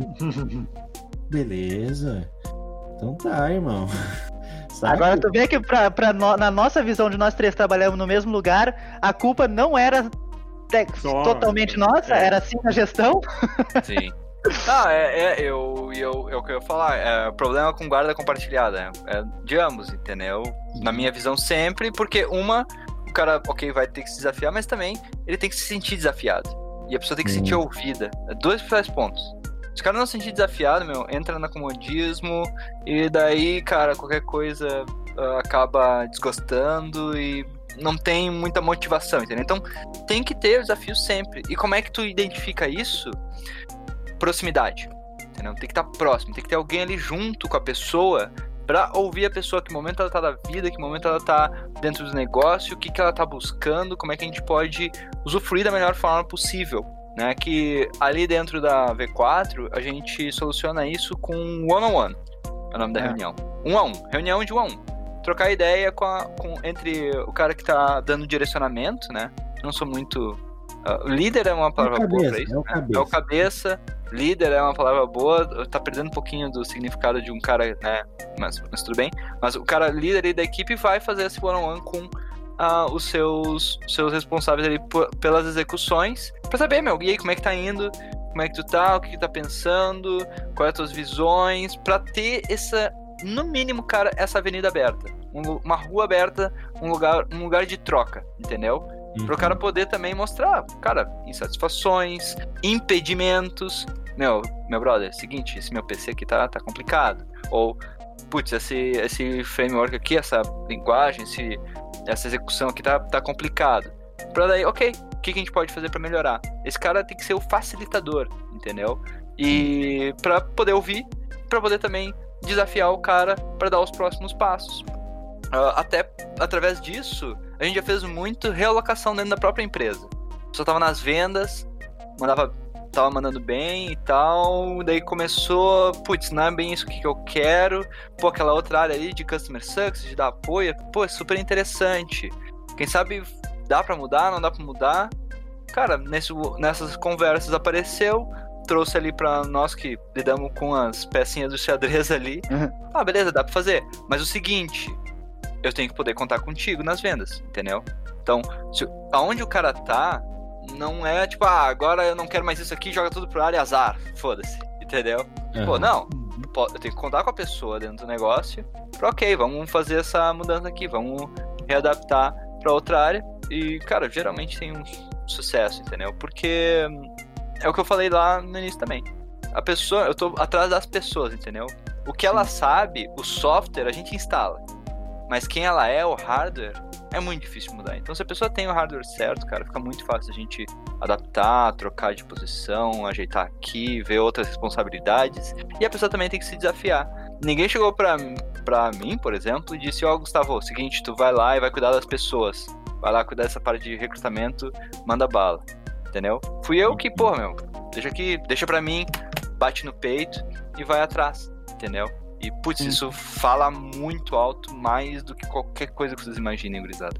Muito. Sabe o que, que eu achei muito foda, cara, de lá? Uma parada que, por exemplo, que nem eu tinha falado, ah, tu entra numa empresa quadrada, ela vai te dar, ou ela, tu vai entrar e tu vai fazer o que tu tem que fazer e a função, tu vai exercer a função que tu tá pro resto da vida, ao menos que tu saia da empresa, ou tu tem um plano de carreira que é já pré-definido, então tipo, ó, tu tá aqui, tu pode ir para cá e depois para cá e cortou, tu não pode sair mais para nenhum lugar. Né? Tipo, é, é uma linha reta. Ali achei muito foda que tu pode chegar, por exemplo, que nem eu cheguei pro Marlon e falei, cara, minha, a minha vontade é trampar com gestão de projetos. Aí a gente pegou e modelou, pegamos, ah, o objetivo é esse, então vamos fazer isso acontecer, vamos pensar numa forma de isso acontecer. Ah, o time do Tech está crescendo, já surgiu a, a, ideia da gente colocar assim, ah, vão ter várias pessoas aqui dentro, cara, vamos projetar tua carreira para te transformar num PO, né? hum. que é, seria um, um um gestor de projetos. Gestor de também, projetos. Só que focado em um squad em específico ali. E, Hum. cara, do caralho, né? Tipo, eu posso chegar onde eu quero ir eh, e tra- traçar isso em conjunto com a liderança, tá ligado? É. E fora também o fato de que, que nem tu tinha apontado no, mais pro começo do, do cast, que tu pode eh, subir até o time do- dos cabeças lá, né? Que é ser sócio, ser da- sócio. da, empresa. É, isso, isso também é uma misconception, é uma informação que de vez em quando a galera não, não, não entende muito bem. Tem cara lá que é vendedor que é sócio. O cara Sim. vende e é sócio. Né? O cara não tá numa posição de gestão, numa posição de estratégica do negócio.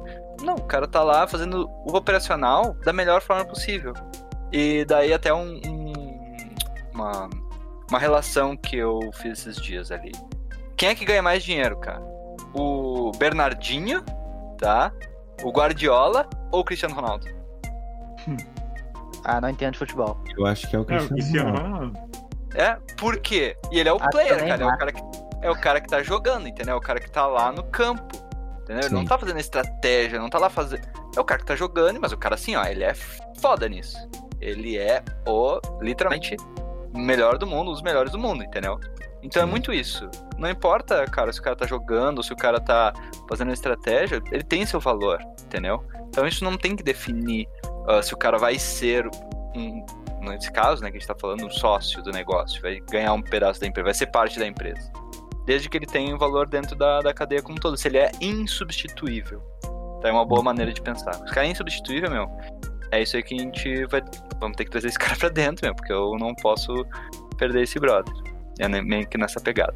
Tem, tem uma história legal do, do, do. É o Max, né? Uhum. O, o maluco era sedento por, por venda, movido a, a dinheiro. Fazia 130 e poucas ligações por dia, enquanto os outros faziam tipo 40. Fanático. O cara em, em um ano virou sócio da, da empresa. Porque, meu, ele botou isso na cabeça e o cara tem aquele drive que é característico de gente meio, meio maluca, assim, mas tudo bem. Mas ele, ele utilizou, ele utilizou pro, pro, pro bem, tá ligado? Utilizou pra alcançar os objetivos dele, cara. E, pô, vai dizer que tu não quer um cara desse junto contigo, meu. Óbvio que eu quero. Então ele tá lá pra fazer o que for necessário. Ó, tava nas vendas, agora tá em uma outra posição organizando dentro do time de marketing. E é isso aí, cara. É um cara que eu posso contar, entendeu? Eu posso contar. E ele gosta de falar que ele é o missionário mercenário. Ele gosta de. Aham, ele tá afim da empresa, mas ele gosta também de dinheiro, cara. Então tem que, tem que andar junto as coisas. Eu entendo ele. Ele é o equilíbrio da força, né? Eu, É o eu equilíbrio da força. sou mais ou menos assim. Pior que eu sou mais ou menos assim lá na, na, na É? empresa que eu tô. Eu Pô, tô é- junto, mas se eu podendo ganhar um bom dinheiro, eu também tô junto. Então, é, criar sistemas, né? Pra isso acontecer. Então ele tá lá sempre enchendo o saco, "Ei, meu, como é, que, como é que a gente faz aí pra ganhar mais dinheiro? O que, que, que, que eu preciso fazer? Como é que a gente pode Aham. fazer? E é isso aí, meu. É, se isso é o drive do cara. A gente tem seis principais objetivos. ah, ah, na verdade, motivos pra ação. Quais são os motivos pelo qual tu tá trampando aqui dentro da, da empresa, né? E são seis deles. Ah, o primeiro é mudar o mundo. O cara quer ver o mundo mudar, entendeu? Deixar um legado. Tem internacional. Ah, ser reconhecido como melhor do que faz. Então, ser o cara que é referência no assunto. Ter sucesso intelectual, né? Buscar sempre se aprimorar dentro do que tá fazendo. Ter uma grande empresa. Então, olhar um dia pra trás e ver, caramba, meu, isso aqui é o. É, uma, é o McDonald's do marketing digital, entendeu? É. Sei lá. É a Ferrari do marketing. Essa é a ideia. E Sim. também liberdade Já temos- financeira. Já temos o vermelhinho da Ferrari. Já tem a Ferrari Ferrari. né? Mas, ou, e a liberdade financeira também, né? Que é, querendo ou não, não pensar, não precisar pensar em dinheiro. E pra não precisar, precisar pensar em dinheiro, precisa ganhar dinheiro. Qual é o de vocês? Então também é um dos motivadores. O Só meu é a liberdade financeira. O É? resto, caguei, andei. Eu podendo ir pra Paris amanhã, assim, tomar um cafezinho e voltar, pra mim tá ótimo. Pra mim é muito ser ter uma E- empresa grande, saca? E- Olhar pra trás um dia e dizer, caramba, meu, esse negócio. Eu não consigo conceber o quão grande isso é. Você consegue conceber quão grande, sei lá, meu, o Starbucks é, meu? Não Sim. Eu não, Não. tem como conceber, tá ligado? Não, não, tipo, não, não tem. Olha quanta gente é impactada com esse negócio. É. Entendeu? Quanto seria do- dinheiro, quanto dinheiro Wyman. rola, quanta, quantas pessoas, entendeu? É, é bizarro. E é isso que eu quero do, fazer da V4, entendeu? Esse é o meu motivo. É, E o isso- negócio isso- intelectual em tal tecnologia. Só não sei em qual ainda. É. Tu é, tu é dev? Tu... Eu sou Ah. dev. Agora full stack, né? Mas antes era back. Back-end. Agora, é, mas daí o- a empresa me pagou um cursinho de front que estavam precisando e eu abracei e agora eu tô full. É isso aí, meu. Tô, tô quase, tô quase indo pra. Eu tô quase pra. É, tô quase indo pra Omni, que daí eu vou desenvolver em mobile também. Eu, sei um básico, só me falta eu ter um tempo mesmo ou algum projeto pra eu poder pegar pra criar um aplicativo, né? Porque no momento me falta tempo, porque a gente tá com um projeto até janeiro pra entregar e até o pescoço. Coisa boa. Mas olha que É. massa, né? A empresa vê que, cara, eu contrato alguém de fora pra fazer esse trampo, ou eu já sei que o, que o Doug aqui é, é foda, ele tá junto com a gente, vamos, vamos, vamos ajudar ele a se desenvolver. Entendeu? Sim. E é muito nessa visão que hoje em dia tá, tá se estruturando a relação entre empresa e pessoas. E foi nisso que eu curti a full a empresa lá. Porque eu cheguei lá, cara, eles trampam com Node.js. E eu trabalhava com PHP. Node.js eu não sabia É nada. outro bicho. É, é outro negócio, nada, nada a ver com trabalhar com PHP. Mas eu sabia a lógica de programação e eu tinha vontade de aprender. Que foi o que a gente discutiu na, na, na entrevista, né? Uhum. Daí tá, eles apostaram em mim, eles estavam precisando, e eu já tinha uma indicação de um guri que trabalhava lá um tempão, que o guri sabia que eu trampava bem, tanto que eu fazia os trabalhos do técnico pra ele, e ele me pagava em pão de alho. Santa Massa? Era Santa Massa? Era, não, era daqueles do... Como é que é aquela churrascaria que tem ali na, na Avenida do Forte? Que é um galo, eu acho. Ah, eu tô ligado É, é, mas. eu- espetão alguma coisa. É, espetão na brasa. Isso. Tá ligado? E, aí- e eu, e eu fazia o técnico na QI. E ele não é muito do- de programar, tá ligado? Ele gostava mais de. Ele gostava, mas não, não gostava muito de programar, assim. Daí eu fazia o trampo e ele ia lá e me comprava uns pastelzinhos, uns pão de alho. e ele tá na empresa que ele tá agora. E daí só que foi isso, eu cheguei lá e comecei a mergulhar de cabeça. Comecei a aprender a fazer o negócio. Botei o primeiro, o primeiro back no ar. Daí, depois de um tempo, de, um, de uns três, quatro projetos assim no ar, eles pegaram, olha, quer- a, gente, ah, a gente vai te dar um curso, tu quer? Eu, por que não, né? Nas, nas outras, os caras nem olhar pra mim, nem me ouvir, me ouviam, aí eu, Como é que é? De graça até injeção na testa? é, de graça tem injeção na testa e, e peguei. Daí depois do curso eu comecei a meter front, a, a FU, porque eu peguei e comecei a estudar a FU, né? E comecei a meter front direto. Daí o front e o back, né? Eu, daí eu tava responsável pelo bagulho inteiro. Eu fazia o back, fazia o banco, fazia o front e largava na mão. Daí depois só voltava os ajustezinhos, né? E daí eles pegaram mais confiança em mim, curtiram mais, hum, gostaram mais de mim ainda, porque eu comecei a demonstrar muito mais trabalho, né? E daí eu- aí que eu me desenvolvi um pouco mais. Aí. E tô me desenvolvendo ainda mais. Que vão daqui a pouco vão me largar um mobile na minha mão pra eu fazer. Porque no Quanto curso. tempo já tá lá? Quanto Cara, eu entrei. tá? Léo, quando é que foi que eu saí da, lá da, da empresa lá? Cara, tu Foi. tá, tu tá É, quase um ano lá. É, É, quase um aí. ano. É, Aí, deve fazer qual- uns 9, 10 meses por aí. Pô, e qual é o teu sentimento, assim, a respeito daí, tipo, como é que tu se sente, né, tipo, valorizado ou sente Completamente. Ó, Grisa, tá Os rolando uma entrevista de emprego aqui. Silêncio. parte? Não, é... não mas, não, mas isso é importante, é, é mais pra ver, tipo, a questão dos sentimentos, tá ligado? Porque... Ah, eu me sinto, tipo, já, já parte da empresa, eu me sinto muito valorizado lá dentro. Tanto que eu, na minha humilde opinião, eles me, valorizam mais do que eu me valorizo. Sabe? Eles acham que eu sou um dev maravilhoso, assim, só que na minha percepção eu, eu ainda tenho muito que melhorar. Eu tenho muita coisa, assim, a melhorar que eu, eu vendo, eles me vendo, eles já sabem, eh, acham que tá bom, assim, Hum. dá pra melhorar e tudo mais. Mas como é que. Eu não, eu não consegui me expressar bem. Ah, eu É, deve entendi, é. entender. É, deu pra é, Deu pra, entender, deu pra sacar, deu pra sacar. É, deu pra sacar. Tem a síndrome do, síndrome do impostor. Cara, Isso. um dia eles vão me descobrir aqui que eu sou uma farsa e vão. É. é mais ou menos assim que eu me sinto. Só que não tanto, né? Só que não tanto. Não, não, eu sei, mas tem, tem uma É galera uma- que tem. é, uma, tem. é, é que é uma coisa do, do brasileiro em si, né? É a síndrome. é, Tipo, tem a síndrome do, do impostor e a síndrome do vira-lata. Ah, vira Eu- lá. Do cara se achar, tipo, muito Eu não mereço. que ele realmente é. É, exatamente. É. Eu tenho muito dessa daí. da É, síndrome- eu. Eu tenho muito dessa síndrome do impostor e eu tô sempre atrás disso aí, cara. Eu sempre acho assim, um dia vão abrir a porta assim, ahá, te descobri aqui! Tô fazendo um monte de merda! E daí eu uso isso, cara, como um. É, tipo, toda vez que a Motor, pessoa, toda vez que a pessoa me elogia ou que fala alguma coisa boa de mim sobre o meu serviço, eu fico, é mesmo? é? Entra, É, entra, entra pulguinha na orelha.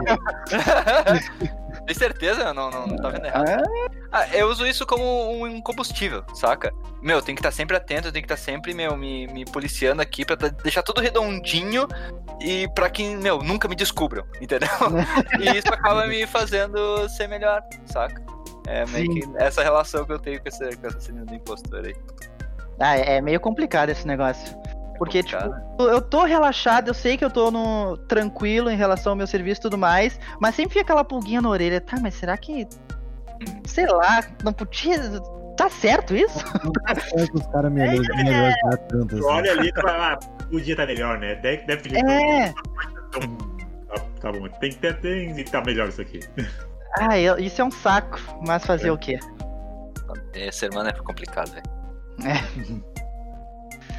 e, e Então. entra também uma questão até que nem tu não faz somente a parte da seleção, mas tu também faz essa parte de manter a pessoa lá dentro, né? Uhum. E, e envolve muito desses pontos, mas tu pode explicar um pouquinho mais como é que tu, como é que na V4 é feito essa parte de, cara, tu entrou e agora eu tô cuidando de ti e eu vou fazer de tudo pra Pra dar certo a relação. É, exatamente. Ahn, cara, o principal ponto é a questão de ter um manual da cultura. Que a gente tem. Tem um manualzinho aqui. Ele tá agora bem. bem feinho, mas ele serve o seu propósito. A gente vai fazer algo foda mesmo de deixar algo bem, bem bonito. Ah, mas ele ali explica exatamente o que a gente é, o que a gente espera das pessoas e a maneira como vai ser essa relação. Os, tanto os, os motivos para ação, que eu comentei antes, quanto as atitudes e comportamentos que a gente espera da galera. Explicar isso para as pessoas e esperar com que todos possam ser ahn, parte disso e possam cobrar um do outro né? e dar essa Sim. liberdade para todo mundo. Que, cara, não é não é fácil. Bem o que a gente tava falando antes, tipo, como assim? Eu eu que tomo decisões? Eu, eu que posso fazer o trampo no horário que eu quiser? Será que é Tem realmente certeza isso disso? É, tem certeza disso? Tipo, ah, é porque é uma mudança muito grande, né? É uma quebra de paradigma grande. Então, tem que dar uma aquele incentivinho, tem que dar uma empurrada na galera nesse processo. Chave pra isso é onboarding. É os primeiros duas semanas ali do cara, ele tá sentindo bem, tá sentindo parte e tem um acompanhamento mais próximo possível. Tanto do. de- nesse caso, né, da minha área de pessoas de performance, quanto com o líder ali da área, para que a pessoa se sinta acolhida e saiba, se tiver algum problema, saber com quem falar. E depois disso, cara, é manutenção. E daí é complicado. Porque, como eu falei, as primeiras 30, 40 pessoas é quem estruturam e depois todo mundo tem que manter aquela cultura indo pra frente. Então a gente se utiliza muito de reuniões individuais, one-on-one, que eu comentei, reuniões daí dentro da equipe mensais, ah, desculpa, semanais, que são os weeklies, ou né, reunião semanal, ou dailies, que é reuniões diárias com equipes que precisam ter esse acompanhamento mais próximo. A gente E faz entre a equipe, é, vocês fazem daily, né? A galera de CS, por exemplo, faz weekly, a galera de vendas faz daily, Galera, Ah, de quê? De CS? CS. Aham, É. então CS lá, falei? tem Counter-Strike dentro de Deus do livre! Não Quero falei, meu. É. o CS é o Customer Success. É a galera que dá atendimento ao cliente da melhor forma possível. Achei que já Ah, tinha rolado uns campeonatinhos lá de CS 1.6. Ainda não, ainda não. Tem uns É. caras lá que são, são viciados, velho. Mas eu não, não me envolvo nisso, meu. Eu sou muito ruim de CS, cara. Eu ia só tomar um sacode, não vou. Vai, eu, é, eu só tomo ruim, né? E, e depois a reunião mensal com todo mundo da empresa. Então reúne todo mundo da empresa e tem algumas execuções ali que estão sempre alinhadas com essas mesmas atitudes para acompanhar. Por exemplo, a gente teve até uh, mês passado um momento que era o TED Talks, onde todas as pessoas da empresa tinham que chegar lá e ensinar algo para a empresa. Hum? Algo da sua vivência, ou algo que, de um livro que leu, ou alguma questão que aprendeu durante sua caminhada profissional, ou até, sei lá, uma ferramenta que seja útil para as pessoas. Sete minutinhos, cara. Sete minutinhos, o cara fazia essa apresentação e depois todo mundo avaliava como é que foi. E isso era uma das, uh, um dos objetivos da pessoa dentro, do, dentro da empresa, entendeu? Mandar bem nessa apresentação.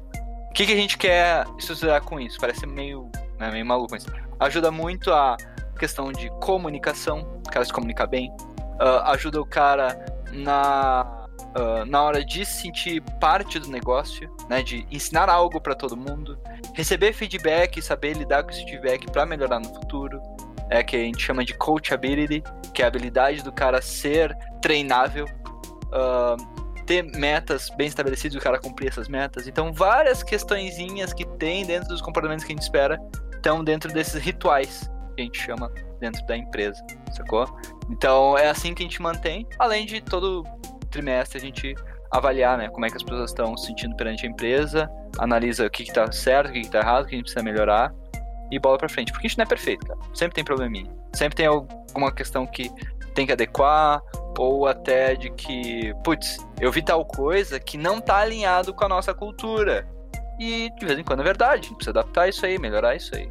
E, e todo mundo vai construindo junto isso. Mas a questão de ter uma cultura forte, das pessoas se sentirem parte também, uh, é muito necessária, principalmente quando a pessoa está entrando. Você tem que entender desde o início e depois cultivar isso da melhor forma possível dentro da, da empresa. Sentiu uh, mais ou menos isso aí, Léo, quando tu tava lá? Senti bastante, velho. bastante. É.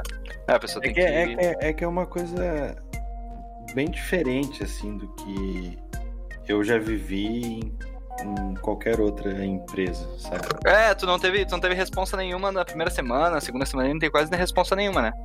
De trampo, é. né? De trampo não. Foi De trampo só, não.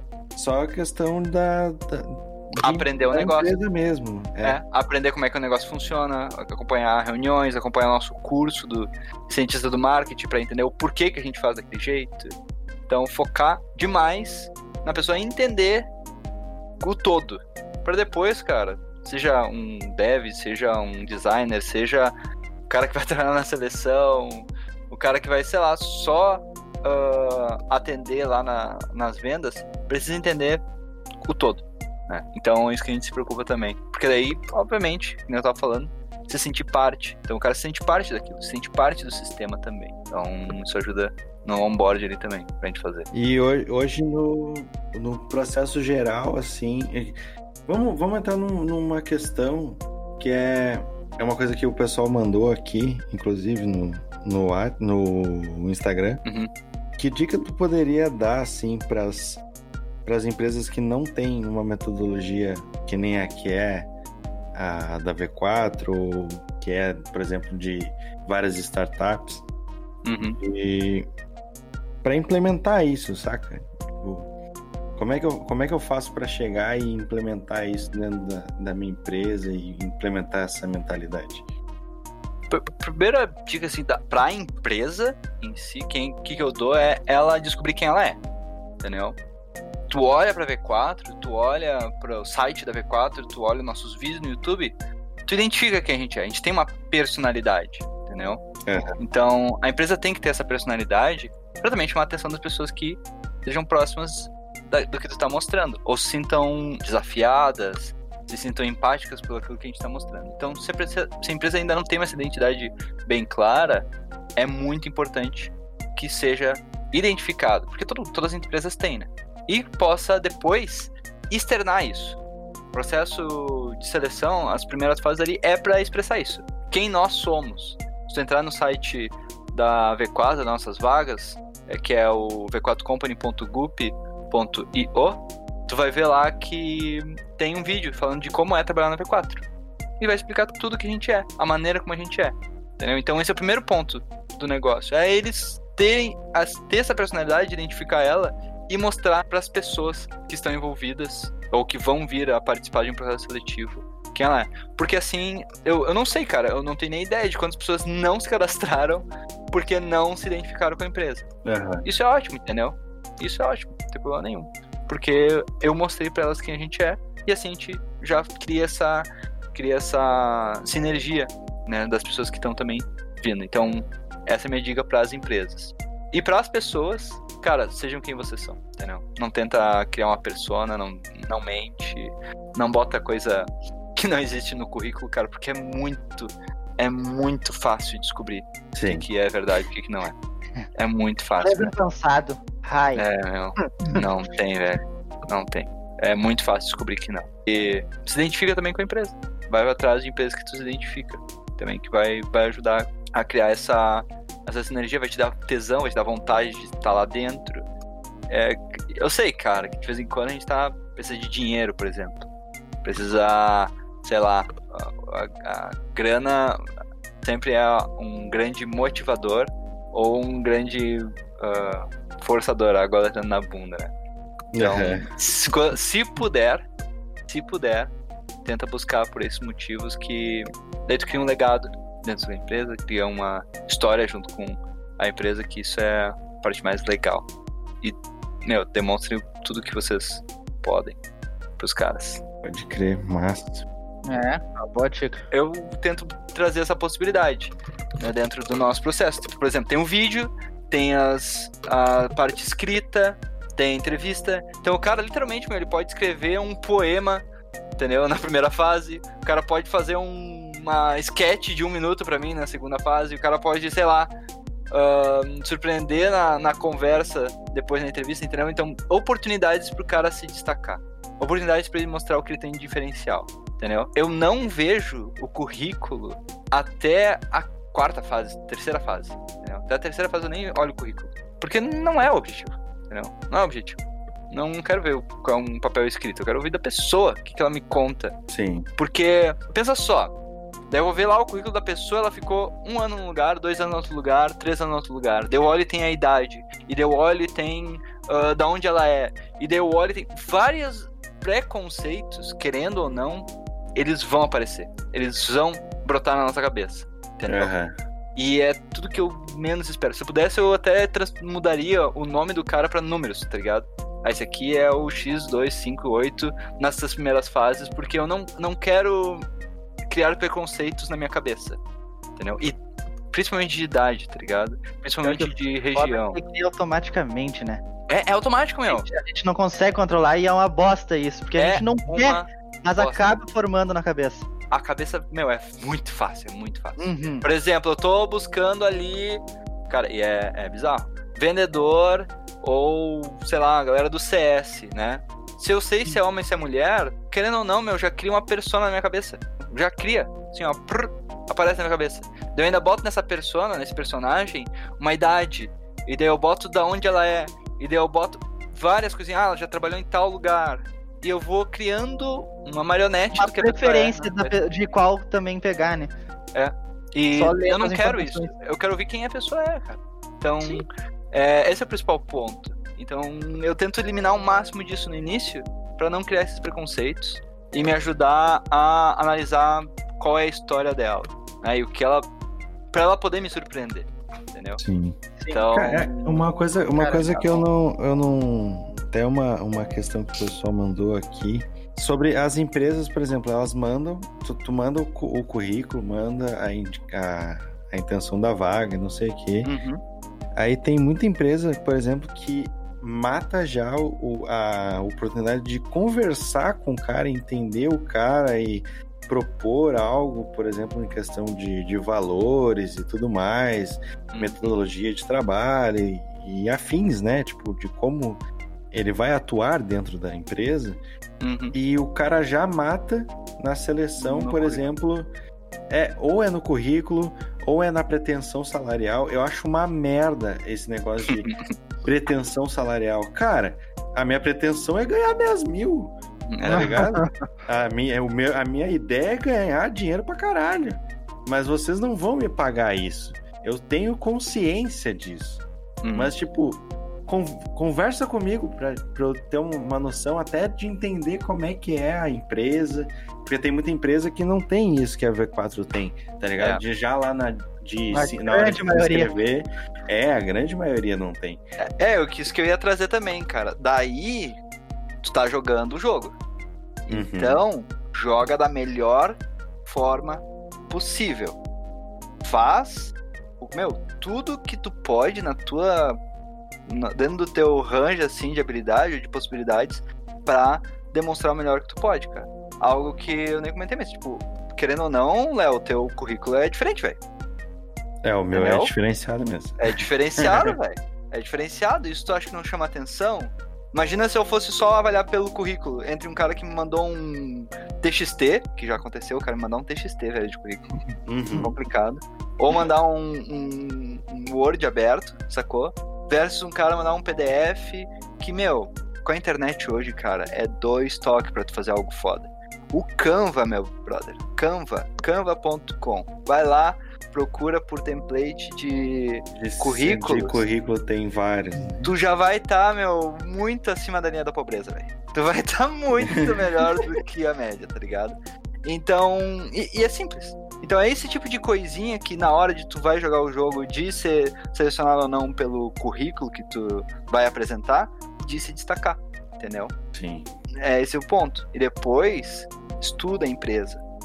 Fácil de procurar a empresa, o que, que ela é, o que, que ela faz, quem já trabalhou lá. Sei lá, opa, tem uma conexão aqui que talvez eu possa perguntar aqui pelo LinkedIn, mandar uma mensagem, ver se o cara me responde como é que é trabalhar lá.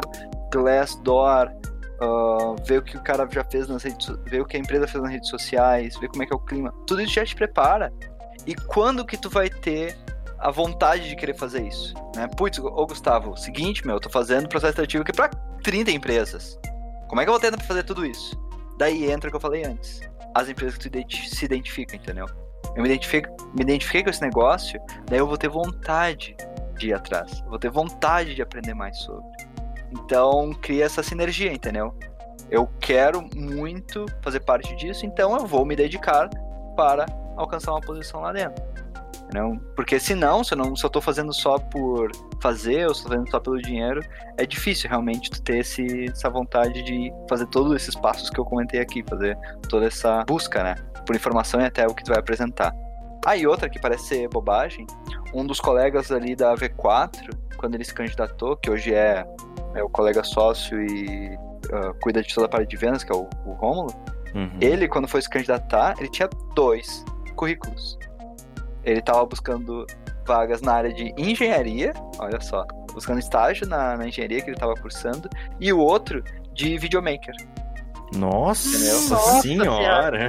Nada É. a ver uma coisa com a outra. Pois é, mas ele tinha daí, por ser duas coisas muito diferentes da outra, ele tinha dois currículos, entendeu? Sim. Tinha, ele falava de duas maneiras, ele se apresentava de duas maneiras. Porque dependia pra quem que ele ia ah, apresentar o currículo e ele adaptava. E daí pra V4 ele entrou como videomaker, como editor de vídeo, o cara que fazia captura e tal. Obviamente, então ele mostrou o currículo que se adequava a essa oportunidade. Entendeu? O cara de vez em quando meu, mete lá 15 experiências, tá ligado? Prrr, um monte de coisa que não faz sentido. Cara, obviamente, né, meu? O cara que tá lá folheando o currículo, vendo um currículo a cada ah, 30 segundos, não vai ter, não vai ter vontade. Então, se tu demonstrar já, opa, peraí, esse cara aqui realmente tem as, as capacidades. A empresa que se preze vai botar exatamente, meu, quais são as qualificações que a gente espera. O que, que, que, que essa pessoa vai estar executando primariamente nessa função. Ah, tudo ali escrito, cara. É só emular. O foda, o foda cara, que é que tem, tem empresa, eu já peguei isso, eu já parei pra, pra analisar va- vagas de, de emprego, que o cara pega, por exemplo, vagas de desenvolvedor é o que mais acontece. O cara simplesmente vai lá, coloca linguagens que um desenvolvedor precisa ter. Aí aparece uma puta lista, ele copia aquilo, cola, requisitos Ah. da vaga. Pum! Que absurdo. nem vai precisar, tipo, não vai precisar nem de 95%, tá Aí ligado? front-end tem que saber, o, tem que ter experiência forte em SQL. É, velho. Tipo, É, parece essas berrazarrice, né? o Parece- cara não vai nem encostar no banco de dados, vai ter que saber. Aham. É, mas aí é problema. várias coisas, mano. É, daí é, daí é responsabilidade da, da empresa também querer, meu. Querer se. Querer fazer o mínimo possível pra. No mínimo, escrever uma vaga decente. Entender o que ela quer, né? Tipo, É. Ou botar uma lista absurda e 1.200. Cara. é, isso é foda. Mas sabe onde é que mora o problema disso? E é algo que eu. Querendo ou não, foi um diferencial pra mim dentro da, da empresa? Uhum. Eu já tinha passado por toda ela. Eu já tinha trabalhado em várias áreas. Então eu sabia exatamente como é que a máquina funcionava, entendeu? Eu já Uhum. sabia como é que as engrenagens rodavam, como é que, que uma área tinha de necessidade, que qual era o perfil de outra. E muitas vezes a galera que trabalha no RH, infelizmente, meu, não tem espaço pra isso. Sacou? Eles não entendem do negócio, eles não entendem de business e também não entendem literalmente o produto final. Eles entendem só de seleção, fazer seleção aqui de currículo e tal, ao invés de realmente entender o negócio. Porque tu tá contratando para o negócio dar certo, não para que a seleção seja bem feita. Não sei se eu Sim. fui claro, entendeu? Ah, entendi, Tipo, entendi. É, tem que fazer o negócio funcionar. É, e uh, eu, por exemplo, tenho meu lugar lá nas reuniões de gestão do negócio. Cara, isso é impensável para muitas, muitas empresas. É absurdo. Quantas empresas não têm uma pessoa, uma, uma pessoa de pessoas, uma pessoa de recrutamento, seleção, nas decisões estratégicas do negócio. Entendeu? E isso é um problema. Olha, ah, ah, é é um sinal de que tem um grande problema dentro do, do- de grandes empresas e até de outras ah, menores, meu, que tem que ter essa pessoa. Inclusive, até o que eu vou mandar ali do, do TED, da Perry McCord, ela fala exatamente sobre isso, sacou? O que, é, o Que- que é bizarro, né? Porque, É bizarro? querendo ou não, o que, o que leva a empresa pra frente São são as pessoas. pessoas, né? E o cara não tá lá tomando decisões estratégicas do negócio, tá ligado? É, eu, eu vi, meu, e várias vezes. como- fui estudar, né? Ok, como é que funcionam essas, ah, os negócios nessa questão de, de recrutamento? E o gestor é quem requisita número X de pessoas, ele quem manda as qualificações, e daí o cara da RH vai lá e procura. Mas ele não entende o porquê. Qual é a necessidade? Quem, ah, quem já fez isso antes? Quem são as pessoas que já, já tem alguém nessa função ou não? É algo novo? Entendeu? Qual é as. Nada, não entende nada disso, sacou? E é um Uhum. puta de um problema. Daí acontece essas bizarrices aí de pedir front-end com necessidade de, sei lá, certificado em back, em alguma linguagem de back, sacou? Sim. É, É. o... Ou aquele clássico inglês avançado pra um cara que nunca vai falar inglês na vida. Aham. tipo, a, a empresa nem é internacional, não tem nem contato com o mundo de fora, mas não, Mas tem que ter fluência em inglês. É, É. bizarro. Tipo, como se fosse a SAP, tá ligado? Que O cara tem que ter 30 línguas pra entrar na empresa. É, não, e pior que vira um diferencial, né? Ah, não, mas essa pessoa aqui, ela sabe falar inglês. O cara, tipo, não tem conhecimento técnico nenhum, versus um cara que tem conhecimento técnico super adequado, mas só por causa do inglês, que não tem nada a ver com a função, acaba sendo bem visto. Ah, é- cara, é, é complicado. É complicado. É, uma É coisa que eu, ve- eu, eu vejo bastante, assim, quando eu, eu, vou- eu vou ver, por exemplo, vagas pra área de comunicação, né? Aí o, tu entra lá e a galera. Cara, eu não sei o que, que tá acontecendo, mas eles querem que a pessoa seja uma agência, Pessoa. nenhuma pessoa só, tá ligado? Aí eles falam assim, ah, ambulante. A vaga é para UI designer, o cara é para fazer interface visual. Uhum. Aí o cara vai ser contratado para fazer o design da- das interfaces. Aí na, lá nos requisitos tá. Tem que saber Adobe Photoshop, beleza.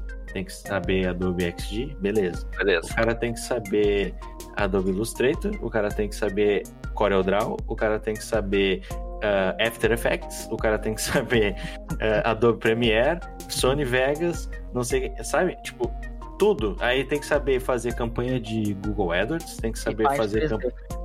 É, tem que fazer, tem que saber 3D. Aí no final lá, diferencial, ter Chinês. avançado. É, chinês avançado. Mandarim. Mandarim, não Mandarim. cantonês. né? Ah, mandarim, mandarim. Chinês não, né? Mandarim. Saca? Tipo, não tem. É um absurdo, assim, as vagas. Aí o cara. Aí tu vai ver, tipo, ah, o cara, tu, tu tem que morar a 5 metros da empresa, porque obviamente a empresa não quer te pagar vale transporte. E, nem vale refeição, porque e nem tu- vale- tu- aí tu almoça em casa. É, tipo, o que você tem que almoçar em casa. Enfim, tipo, sabe, Ah, umas paradas muito zoadas. É. E eu não sei por que que tá dessa forma, saca? Eu não sei se. E, e, tipo, eles pedem tudo isso e ainda chegam pro cara e falam assim: ah, a gente E tu Vai tem que te ter dar- mestrado ainda. vai te dar mil reais por mês pra te fazer tudo isso que a gente tá te pedindo. Tá ligado? É. Ou aquelas vagas assim, que nem a gente tava em. Eu, o Doug e a chefe. A, a chefe do, do Doug, que é a Rafa, a gente tava jogando o COD COD. esses dias e eu peguei e falei: Cara, olha que bizarro. Os malucos estão colocando aqui. Tu tem que ser analista de design estágio. Hã? É. Como é que o cara é analista e É. estagiário ao mesmo tempo? Aprendendo a ser tá? Essas descrições aí são bizarras. Diretor de arte estágio. Meu Deus do céu, velho. Tipo, O estagiário e diretor. Cara, eu particularmente nem gosto muito desses nomes aí. Eu, eu gosto. Eu, se fosse por mim, assim, era todo mundo tava ali pra fazer o que for, mas é importante também pra, sei lá. Tem uma. É que nem todo mundo pensa dessa forma, sacou? A gente tem que também entender. Chegar nesse meio do caminho. Pro mim, meu, tinha todo mundo ser o V4, entendeu? Eu faço parte da V4 e passo- é, é isso aí E é isso aí. faz no coração e vamos pra frente. E, na verdade, tem, tem gente que também precisa. Tem porque lida com ego, por vezes, entendeu? Ah, não, o cara é analista. Não, o cara é sênior, entendeu? O cara é diretor do pau de óculos. né? Então gente acaba mexendo também. Mexendo também na, na- na- no ego da pessoa e na maneira como vai lidar, o mercado vê ela. Então tem que ter um equilíbrio bom sobre isso. A minha solução ali foi colocar as, a posição dos caras no que, ela, que eles são. E a senioridade, cara, tu sabe. Tu sabe quem é sênior e quem não é, sacou? Não, Uhum. não tem muito que. Tu entende quando o cara é bom mesmo, entendeu? Quando o cara é bom e quando não é bom. O cara já tem experiência pra caralho. É, é mas não, não tem como negar isso aí, saca? Então a senioridade a gente consegue ah, passar de forma mais, ah, mais informal e daí tem o nome da posição do cara, o que ele tá fazendo naquele momento ali dentro do negócio. Ah, é a maneira É, que solucionou. A Bel, a Bel mandou aqui pra mim que tem vaga de estágio que querem um diretor de arte, né? Que é basicamente o que a gente tinha comentado ali. Aham. Aí quando o SLT assinam como assistente de arte porque não querem pagar o valor de um diretor de arte, tá ligado? Foda. É muito, é muito complexo essas paradas. Eu acho, acho bizarro. Assim como. Bom, eu trabalhava no NOC da empresa, mas eu era assistente de NOC. Mas eu fazia o- as funções de NOC, fazia o teste, fazia os loop, fazia os negócios tudo. Ligava pro... Tudo bem que eu fazia as partes do assistente, mas eu também fazia uma, uma boa parte do NOC. Sim. E ganhava é a parte- como assistente. O assistente tem que, tem que ser o, o assistente, né? Tipo, Ah, tem que dar assistência. É, mas não ser o cara, entendeu? Hum, É, tipo, a é, eu, assistência até, não, é, não é gol, né, cara? eu até. eu até vejo. Tenho uma visão de que, tipo. Tá, beleza, o cara tem. Ele, ele tem que ser mais, mais do que somente o que ele foi contratado pra ser, Sim. porque se ele quer crescer, né? Mas é bizarro, tipo, se a, se a empresa te contratou e tá te pagando um valor pra te ser uma parada em específico e depois, tipo, te, te cobra um, um monte de coisa que não tem nada a ver com aquilo que tu, tu foi contratado pra fazer, tá ligado? É que tá, tá entranhado também na maneira como a gente. como é o, o- a relação empresa e o cara que tá executando a função no Brasil aqui também, tá ligado? Porque é, muita questão do que, que vai aparecer ali na carteira de trabalho, no final das contas, entendeu? Uhum. E eh, eu me lembro de. Eu já trabalhei na indústria, carteira assinada e tudo mais. Eu me lembro que tinha um cara lá que me brigava demais com a galera do RH, com a liderança dele, pra mudar a, a descrição do que ele tava fazendo na época. Não exatamente a grana, nem nada, mas a descrição pra exatamente refletir o que ele realmente estava fazendo. Qual que a gente falou aí de tá seu NOC, mas tá. Tava escrito lá assistente, né? Ah, porque é o que depois, nas próximas oportunidades que ele tiver, é o que o mercado vai ver dele, sacou? Sim. Entendeu? Então cria essa relação que na verdade nem é da pessoa em si, mas sim de um documento com uma assinatura da empresa dizendo o que, que tu é, ao invés de realmente a pessoa ser. E Sim. cria, cria essa, a- a- essa, essa diferença. É né, que- a é que tem uma e parada- lá. É que tem uma parada também que é muita questão assim de que nem, o- que nem o, vídeo, o vídeo que o Denner fez sobre a forma que tu tiveste. Eu Uhum. vejo que é a mesma forma como tu mostra pro, pro mercado que Mercado. tu é. Porque É, tem muita merda- empresa que, em- que só olha pra título, tá ligado? Sim, Tipo, ah, o e cara essa foi é a diretor merda. de arte. Não, e, e daí a merda. E por que ele tava brigando por causa disso? Por causa de experiência. Tem empresa que pede, ah, não, tu tem que ter 5 anos na função X comprovado em carteira. Sacou?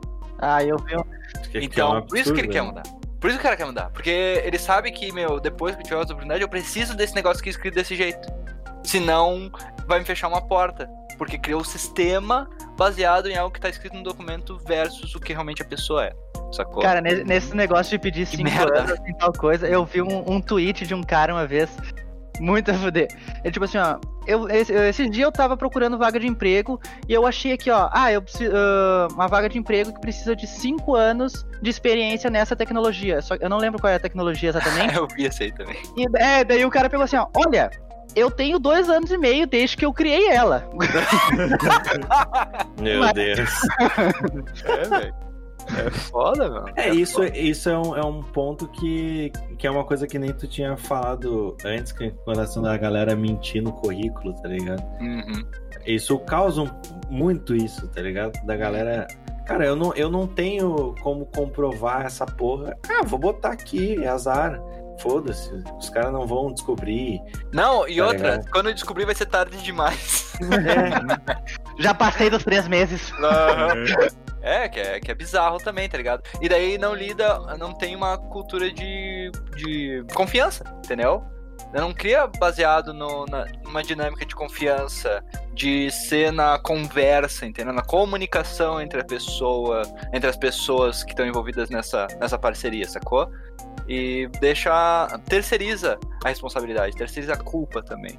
O que, putz, meu, eu fujo com, com o máximo de força que eu tenho, tá ligado? Muito mais fácil conversar com a pessoa, trocar uma ideia, ó, meu, vai ser assim, sensado, a gente vai fazer desse jeito, tá bem, não tá bem, pode ser, não pode ser. Já era, tá ligado? Combinado não sai caro. E aí tu tá meio que usando um terceiro pra combinar as paradas, botando alguém no meio ali pra, ó, meu, esse cara aqui vai se responsabilizar pela nossa combinação. Que pra mim não é o ideal. pode Uhum. crer. Ah, uma outra coisa que também tem em processo seletivo, né? Ou tem em, quando tem vaga disponível é curso superior. É. Tipo, Ah, essa parada de faculdade É foda, é, né? é complicada, né, meu? É, Porque tem Tipo- função que, tipo, tu consegue exercer fazendo curso na, na Udemy e ser tão Uhum. foda quanto um cara que foi lá e fez 150 faculdade. Existem, existem áreas assim que realmente tu precisa ter um curso superior assim para fazer. Mas em TI, eu, pelo menos na minha opinião, é uma das áreas que eu acredito que menos precise disso. Uhum. É, tu só precisa ter força de vontade pra É? entrar no Google. No Google, Google exatamente. é Flow. Tá É É ligado? que, é, é que é aquela coisa, né, meu? Que nem um desenvolvedor, ele não é, não é uma, um conhecimento base que tu. É aquilo ali vai ditar o teu trabalho pro resto da tua vida, tá ligado? É. tu vai precisar te atualizar o tempo todo. Aí o, a- a- um diploma vai definir o que o destino se tu vai conseguir a vaga ou não. Uhum. É foda, né? E durante Uma- o tempo do não adianta. curso, a tecnologia já, já envelhece, né? Durante o tempo que tu tá na faculdade. E mesmo Você- como desenvolvedor, tu tem que estar o tempo inteiro pesquisando o negócio. Eu até hoje, eu tra- quando eu tô mexendo com string, eu vou lá e, per- e pesquiso no Google como caralho divido aquela string, porque eu É. nunca lembro o nome do método. Como é que eu faço split, caralho? Exato, eu nunca lembro essa porra desse método, cara. É split. Eu vou anotar no post-it na minha tela. É, Eu vou anotar. Vou ter que colocar um post-it na tela, porque eu sempre esqueço. Vocês três trabalham na área de tecnologia, então, né? Sim. Ah, quero a opinião de vocês na, na solução ali que eu busquei pra ver realmente essa parte. Porque realmente eu não, eu não vou olhar currículo do cara ou até curso superior, o que for nesse sentido. Vou ver se o cara tem conhecimento ou não. Então, pro pessoal que a gente não tem tanta certeza, principalmente o desenvolvedor que a gente tá procurando lá, front-end e full stack, Uhum. a gente fez um teste técnico. Pois é, o Léo tava me perguntando o que que. Pra um teste, cara, o que que tu acha que precisaria? Do nada eu tava aí- no serviço chegou a mensagem. É, a gente fez, a gente fez, a gente faz um testezinho ali pro cara construir. Não me lembro agora exatamente o que, que é ele, tá? Mas é um testezinho. Ele é um. Fala aí. Como é que é? Eu até tinha. A gente tinha pontuado ali, ali, Doug. Que é o cara cadastra um, um negocinho, aparece o usuário. Um crudezinho. Isso. Um CRUD, é. Um CRUD. Exatamente. Pro cara fazer. Se o cara. tipo, É, exatamente. Ah, daí eu não sei, daí é o cara que inventa, sacou? ah, É ele que vai né? dizer como ele vai fazer. E Não, daí a gente. livre, deixar livre a pessoa, né? Tipo, dizer que ah, É. tem liberdade pra te utilizar como, que- Exatamente. Me mostra, me mostra o que tu sabe, sacou? Uhum. O cara que é front, a gente entregue, a gente entrega já, né, o, o, o- o banco pra ele poder fazer e pro back tu tem que fazer, ou pro, e pro full stack o cara tem que fazer tudo, sacou? Sim. E é a maneira que a gente viu pra gente identificar o, a senioridade do cara e se ele realmente sabe fazer ou não sabe Mas mexer pro nas... cara, pro cara de front e pro full stack também, quando for fazer o front, na minha opinião, tu tem que ter pelo menos um layout meio complexo assim, Ah, cara fazer. estruturinha, uma estruturinha. É, porque, É. tipo, eu, na minha opinião, eu, eu, na minha opinião, eu sou horrível de, em, em montar o negócio. Leal, tá? Layoutar, é. Diagrama, Agora, tu- Diagrama. é, faz essa porra aí, isso que eu não sei. É. Leal, tá, o quê? é. É. horrível. Eu, sei- o que eu sei fazer é fazer o código, entendeu? Se tu Aham. me dá o, o negócio desenhadinho, bonitinho, eu vou fazer. Mas agora pede pra tu. Pra, tu vai front-end, beleza, agora faz um layout bonitinho ali, assim, ó.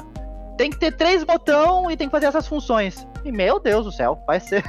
Tu, tu fazer o layout é complicado. É Tendo a complicado, referência é melhor, né? É, é até, é até um ponto, por isso que eu entrei em contato. Eu entrei em contato com uma porrada de desenvolvedor pra pensar em uma solução nova. Porque realmente é uma coisa que eu notei. O Marlon chegou pra mim e falou assim: Ah, a gente podia fazer um testezinho novo, né? Não sei o que. Daí ele, ah, a gente tem esse CRUD. Aí eu perguntei pra todo mundo, falei assim: Ah, CRUD é bom, CRUD é legal, CRUD não sei o que. Ah, CRUD é um negócio que pro back é tranquilo. Ah, então Sim. pro front é foda. Então, tipo, é uma, é um, é uma parada que pro, pra quem é front é, é, é muito tosco, tá ligado? É, precisa- A gente, precisava, a gente precisava de algo. A gente fez isso aí, cara, nos ajudou a, a já dar uma, uma analisada ali na, na qua- qualidade dos caras, mas obviamente, meu, estamos sempre melhorando e por isso que tá, já, já tá até vendo um jeito melhor aí, né? É que pro front não vale a pena, tá ligado? Porque pro front, tu tem que fazer. Tá, tu tem que fazer as funções, tem que listar e tudo mais. Só que pro front, se tu quer fazer essa listagem, tu cria um array com as informações de teste e lista. Tu não precisa buscar do banco.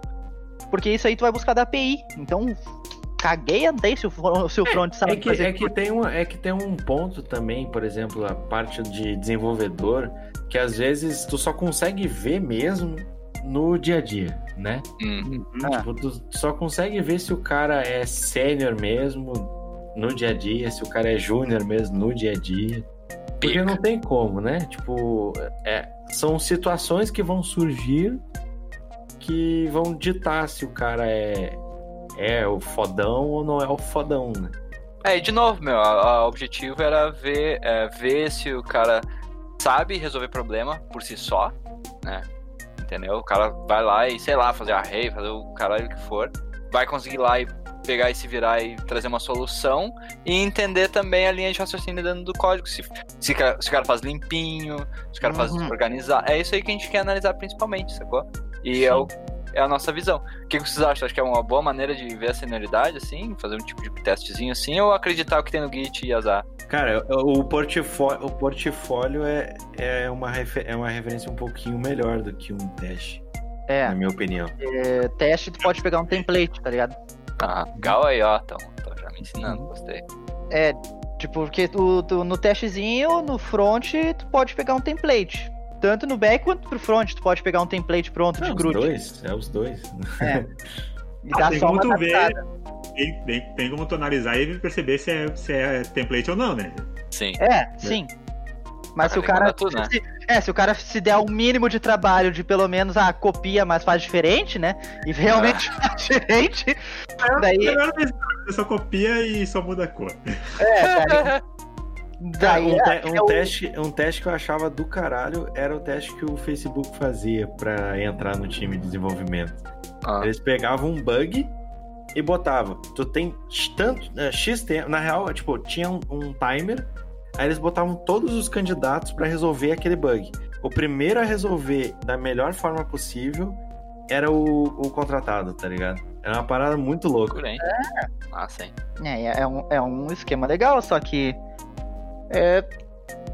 Cara, eu não A única coisa que o sei Facebook. se vale a única- muito. É, a única coisa que o Facebook tem que a gente não tem é, eu acho, poder ser o sexo suficiente pra chamar tanta gente, tá ligado? Pra, É, atrás da vaga. Mas, é, Vamos trabalhar isso aí, Gustavo. vamos trabalhar, tia, vamos trabalhar pra tá, tá nas cabeças aí, tá nas cabeças. Fazer um videozinho de como é que é trabalhar na, na área de desenvolvimento da V4. Ó, é um... O Agora com o time crescendo vai ser da hora mostrar. Ah, só tem os bonitos, né? Isso é complicado. Ah, eu sou o mais gato de lá, desculpa.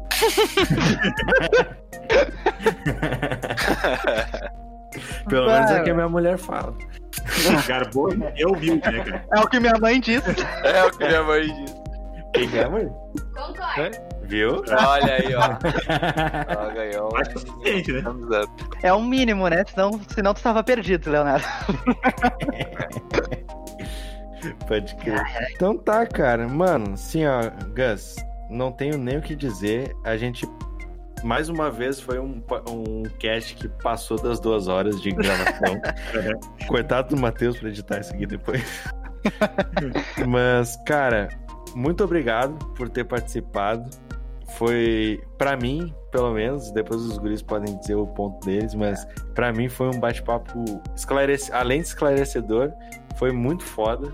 Eu gostei muito de bater esse papo, porque mostrou o que as empresas deveriam estar fazendo, tá ligado? Resumindo. Sim. Bom, cara. Pô, eu gostei bastante também, cara. E eu vi até a opinião de outros e confirmar algumas coisas que de vez em quando tá na minha cabeça, tá na cabeça ali da, da gente poder explorar fora na, na visão de outras pessoas também ajuda pra caramba. E, Uhum. cara, eu sempre tô aberto aí mesmo. Procuro lá no LinkedIn, procuro no, no Instagram. Não sou muito ativo postando no Instagram, mas eu tô, tô lá.